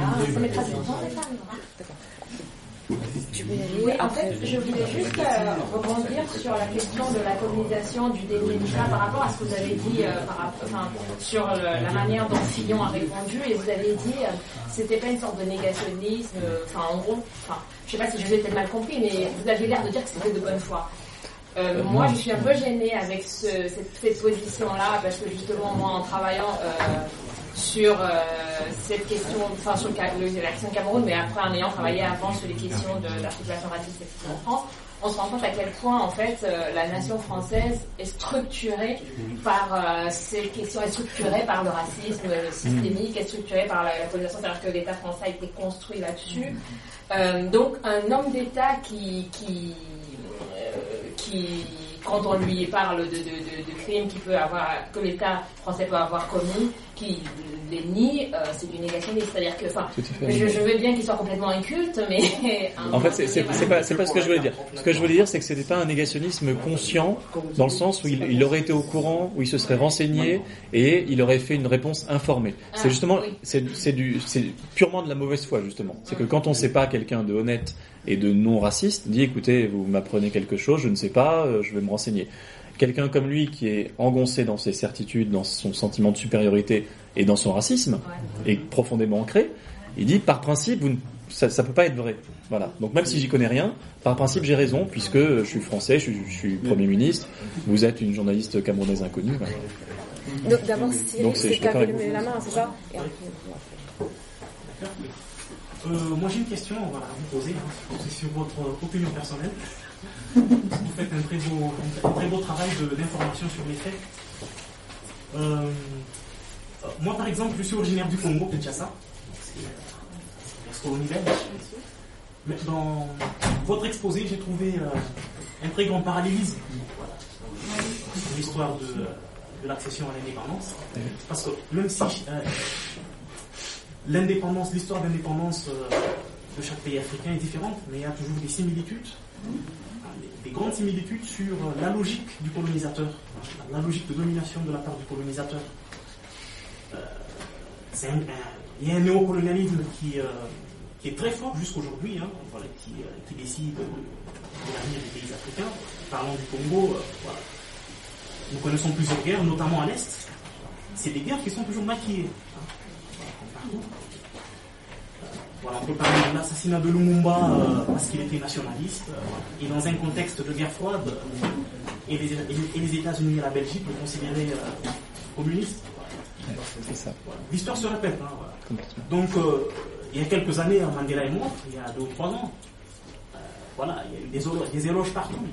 Mais jusqu'à la veille de sa sortie de prison, il était mal vu hein, de tous les pays occidentaux parce qu'on disait qu'il était terroriste. Parce qu'il luttait contre l'apartheid. Alors, moi, ma question sur votre opinion personnelle, c'est celle-ci c'est que, euh, avec toutes les mutations qu'on puisse connaître au XXIe siècle aujourd'hui, les mutations sur le plan social, euh, sur le plan économique, sur le plan de, euh, de l'avancée de la technologie avec le monde numérique. Aujourd'hui en Afrique, presque tout le monde a, a accès au numérique. Est-ce qu'il y a une perspective, disons, de changement euh, dans le bon sens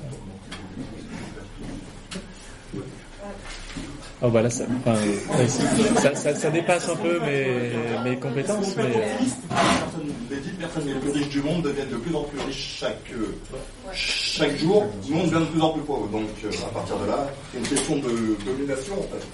Et à chaque fois, les dominants nous dominent. Ouais, mais quand il y a une prise de conscience. Il y a des questions. des C'est la révolution. Parce que quand même qu'on prend conscience. hein, les, les jeunes d'aujourd'hui sont un peu plus. euh, voilà, s'informent mieux peut-être par rapport à vos grands-parents.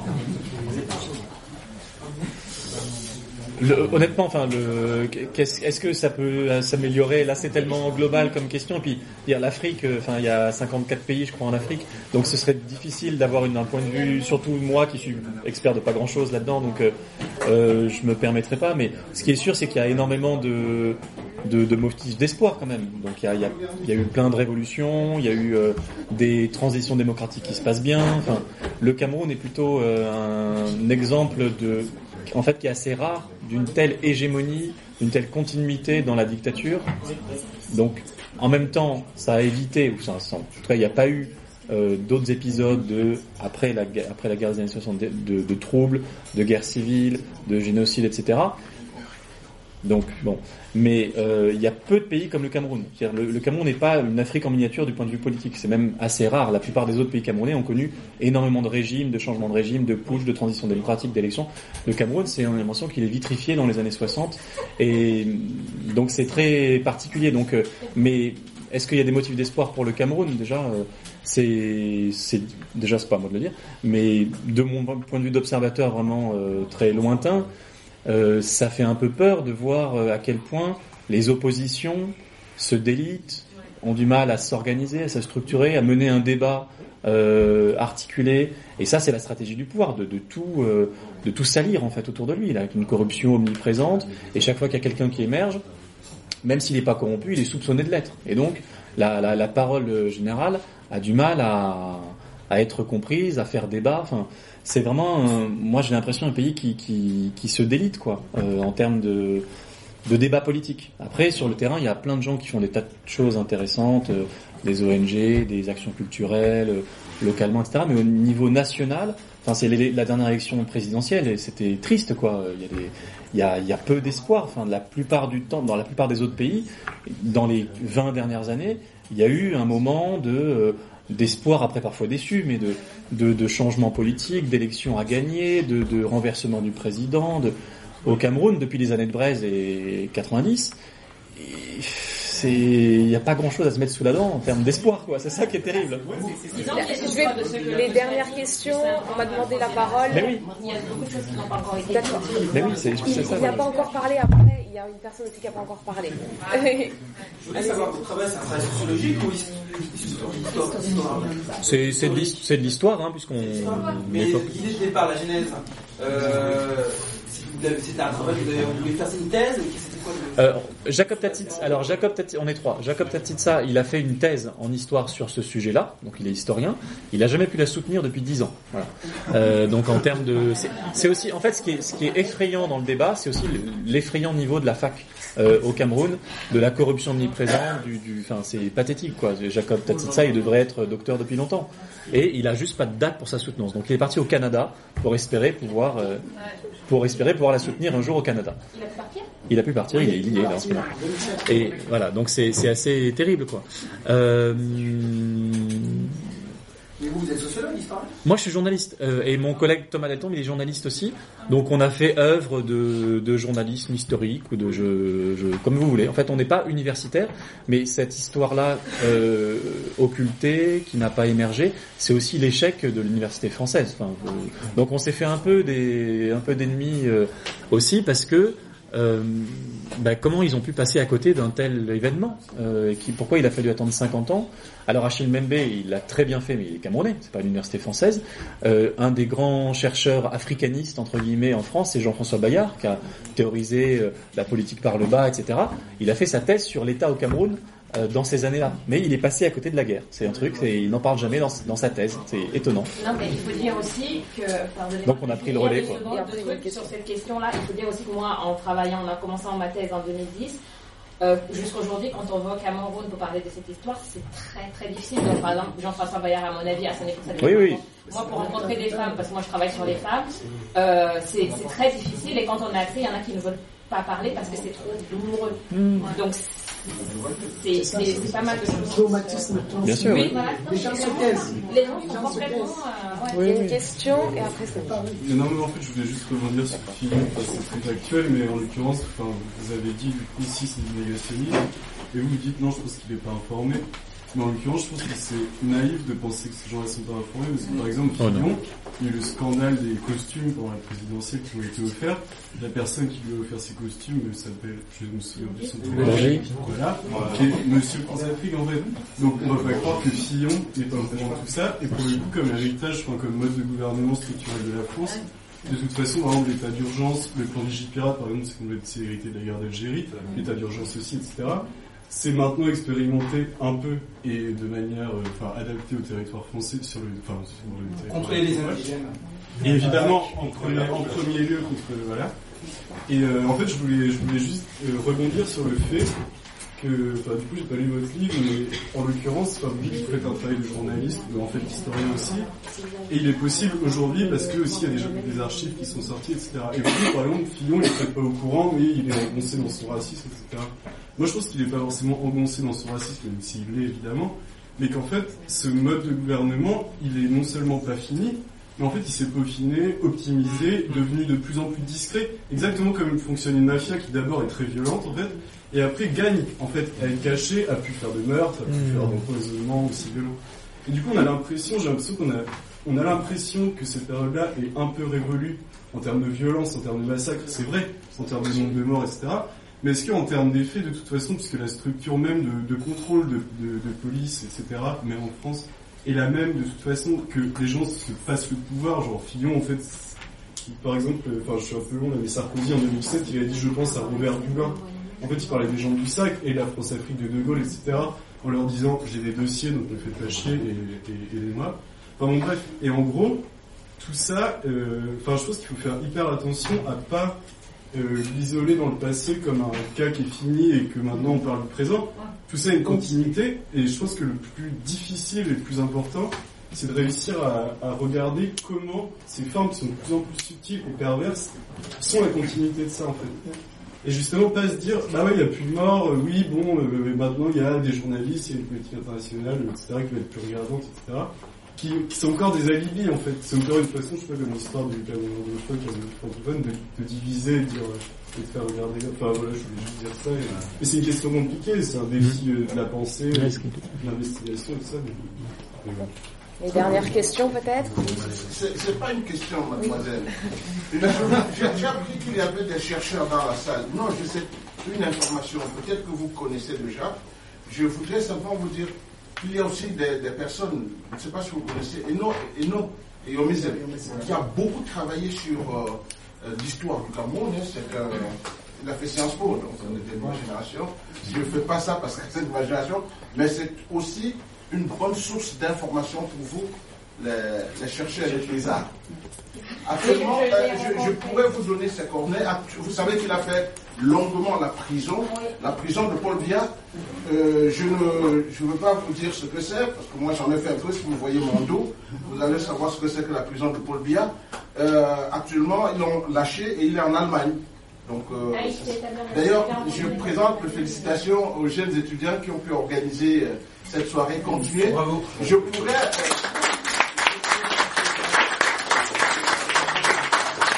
Je pourrais vous donner ses coordonnées parce qu'il aime- il aimerait bien parler aux, aux jeunes. C'est un bon intellectuel. et non. Voilà, Bah, je vais c'était- prendre ses coordonnées parce que je ne savais pas où il était. Je savais qu'il avait fait de la prison, mais moi, ça fait longtemps que je suis pas allée faire du terrain. Parce que je vais vous le donner par le biais de mademoiselle. Voilà. Est-ce que vous vouliez réagir une dernière fois, non?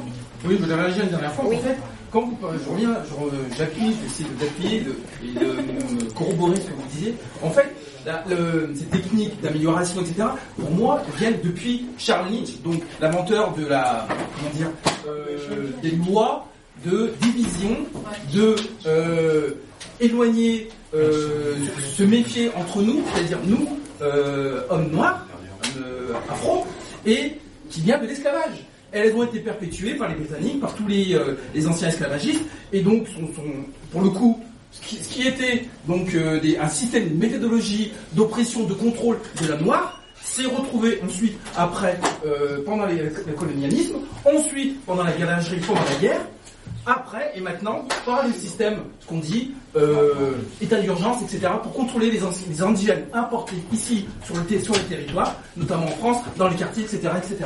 Donc voilà, j'ai fini. Merci. Une dernière Une dernière. S'il vous plaît, je, je voulais juste euh, finir quand même sur euh, une note d'optimisme. Euh, tout à l'heure, on se dit, euh, je- je- quand on regarde cette histoire, on se demande que va devenir ce pays. Est-ce qu'on peut être optimiste? Oui. Une Oui. dernière intervention, c'est la dernière. Il y, a un, il y a un système qui se perpétue, qui prend des formes différentes, mais il y a un système qui se régule. En 2008, 2008, par exemple, c'était une régulation d'un système euh, qui débordait. Et ça, il faut se dire, qu'est-ce qui fait réguler C'est des conférences comme ça. C'est des interventions comme euh, Enom et on essaie. Il y a beaucoup de jeunes qui commencent à prendre conscience de ce qui s'est passé, d'où ils viennent, par qui ils sont dirigés et osent parler. Et c'est ça qui fait que le système est aujourd'hui en train de perdre euh, euh, la place. Vous verrez qu'il y a environ 20 ministres de BIA en prison. C'est-à-dire ceux qui ont osé à un moment donné lui dire non, c'est trop, essayons de changer. Et ça, c'est un tsunami. Quand Bia ne sera plus là, comment ça va se passer? Ça va être un peu comme en 2008. Donc, il y a l'espoir. Et pourquoi le système continue? C'est la loyauté. Lorsque vous avez été fabriqué, créé par quelqu'un, vous devez votre survie à la personne. Donc vous restez loyal. Donc cette loyauté s'effrite aujourd'hui. Donc, malheureusement, il y a beaucoup de jeunes qui sont embarqués dans l'administration, fabriqués pour perpétuer cette, euh, ce, ce dispositif-là, mais qui sont minoritaires. Donc, il y a espoir. Il y a beaucoup de- d'expatriés qui, qui soutiennent le RD RDPC. Il y a plein de groupes de soutien. Les expatriés ne travaillent pas non plus pour que ça change en fait. C'est ceux qui Ouais, pourraient, ceux qui ont accès à plus de choses ne le font pas. Donc d'un côté ça va. ça va- Mais je dis qu'ils ne sont pas majoritaires. Il ne faut pas euh, euh, prendre On va terminer ici. Donc, euh, Encore merci à tous. Donc les activités de l'AECAL en partenariat avec Africa 50 continuent à la salle Ravier dans le cadre des euh, mémoires de la politique de l'esclavage. On parlera des thématiques sur qu'est-ce qu'être jeune et noir et comment re- reprendre contact avec ses racines à la salle Ravier. Là tout de suite. Là ça tout de suite à la salle Ravier. Il y a l'intervention d'une avocate camerounaise également. Donc euh, voilà.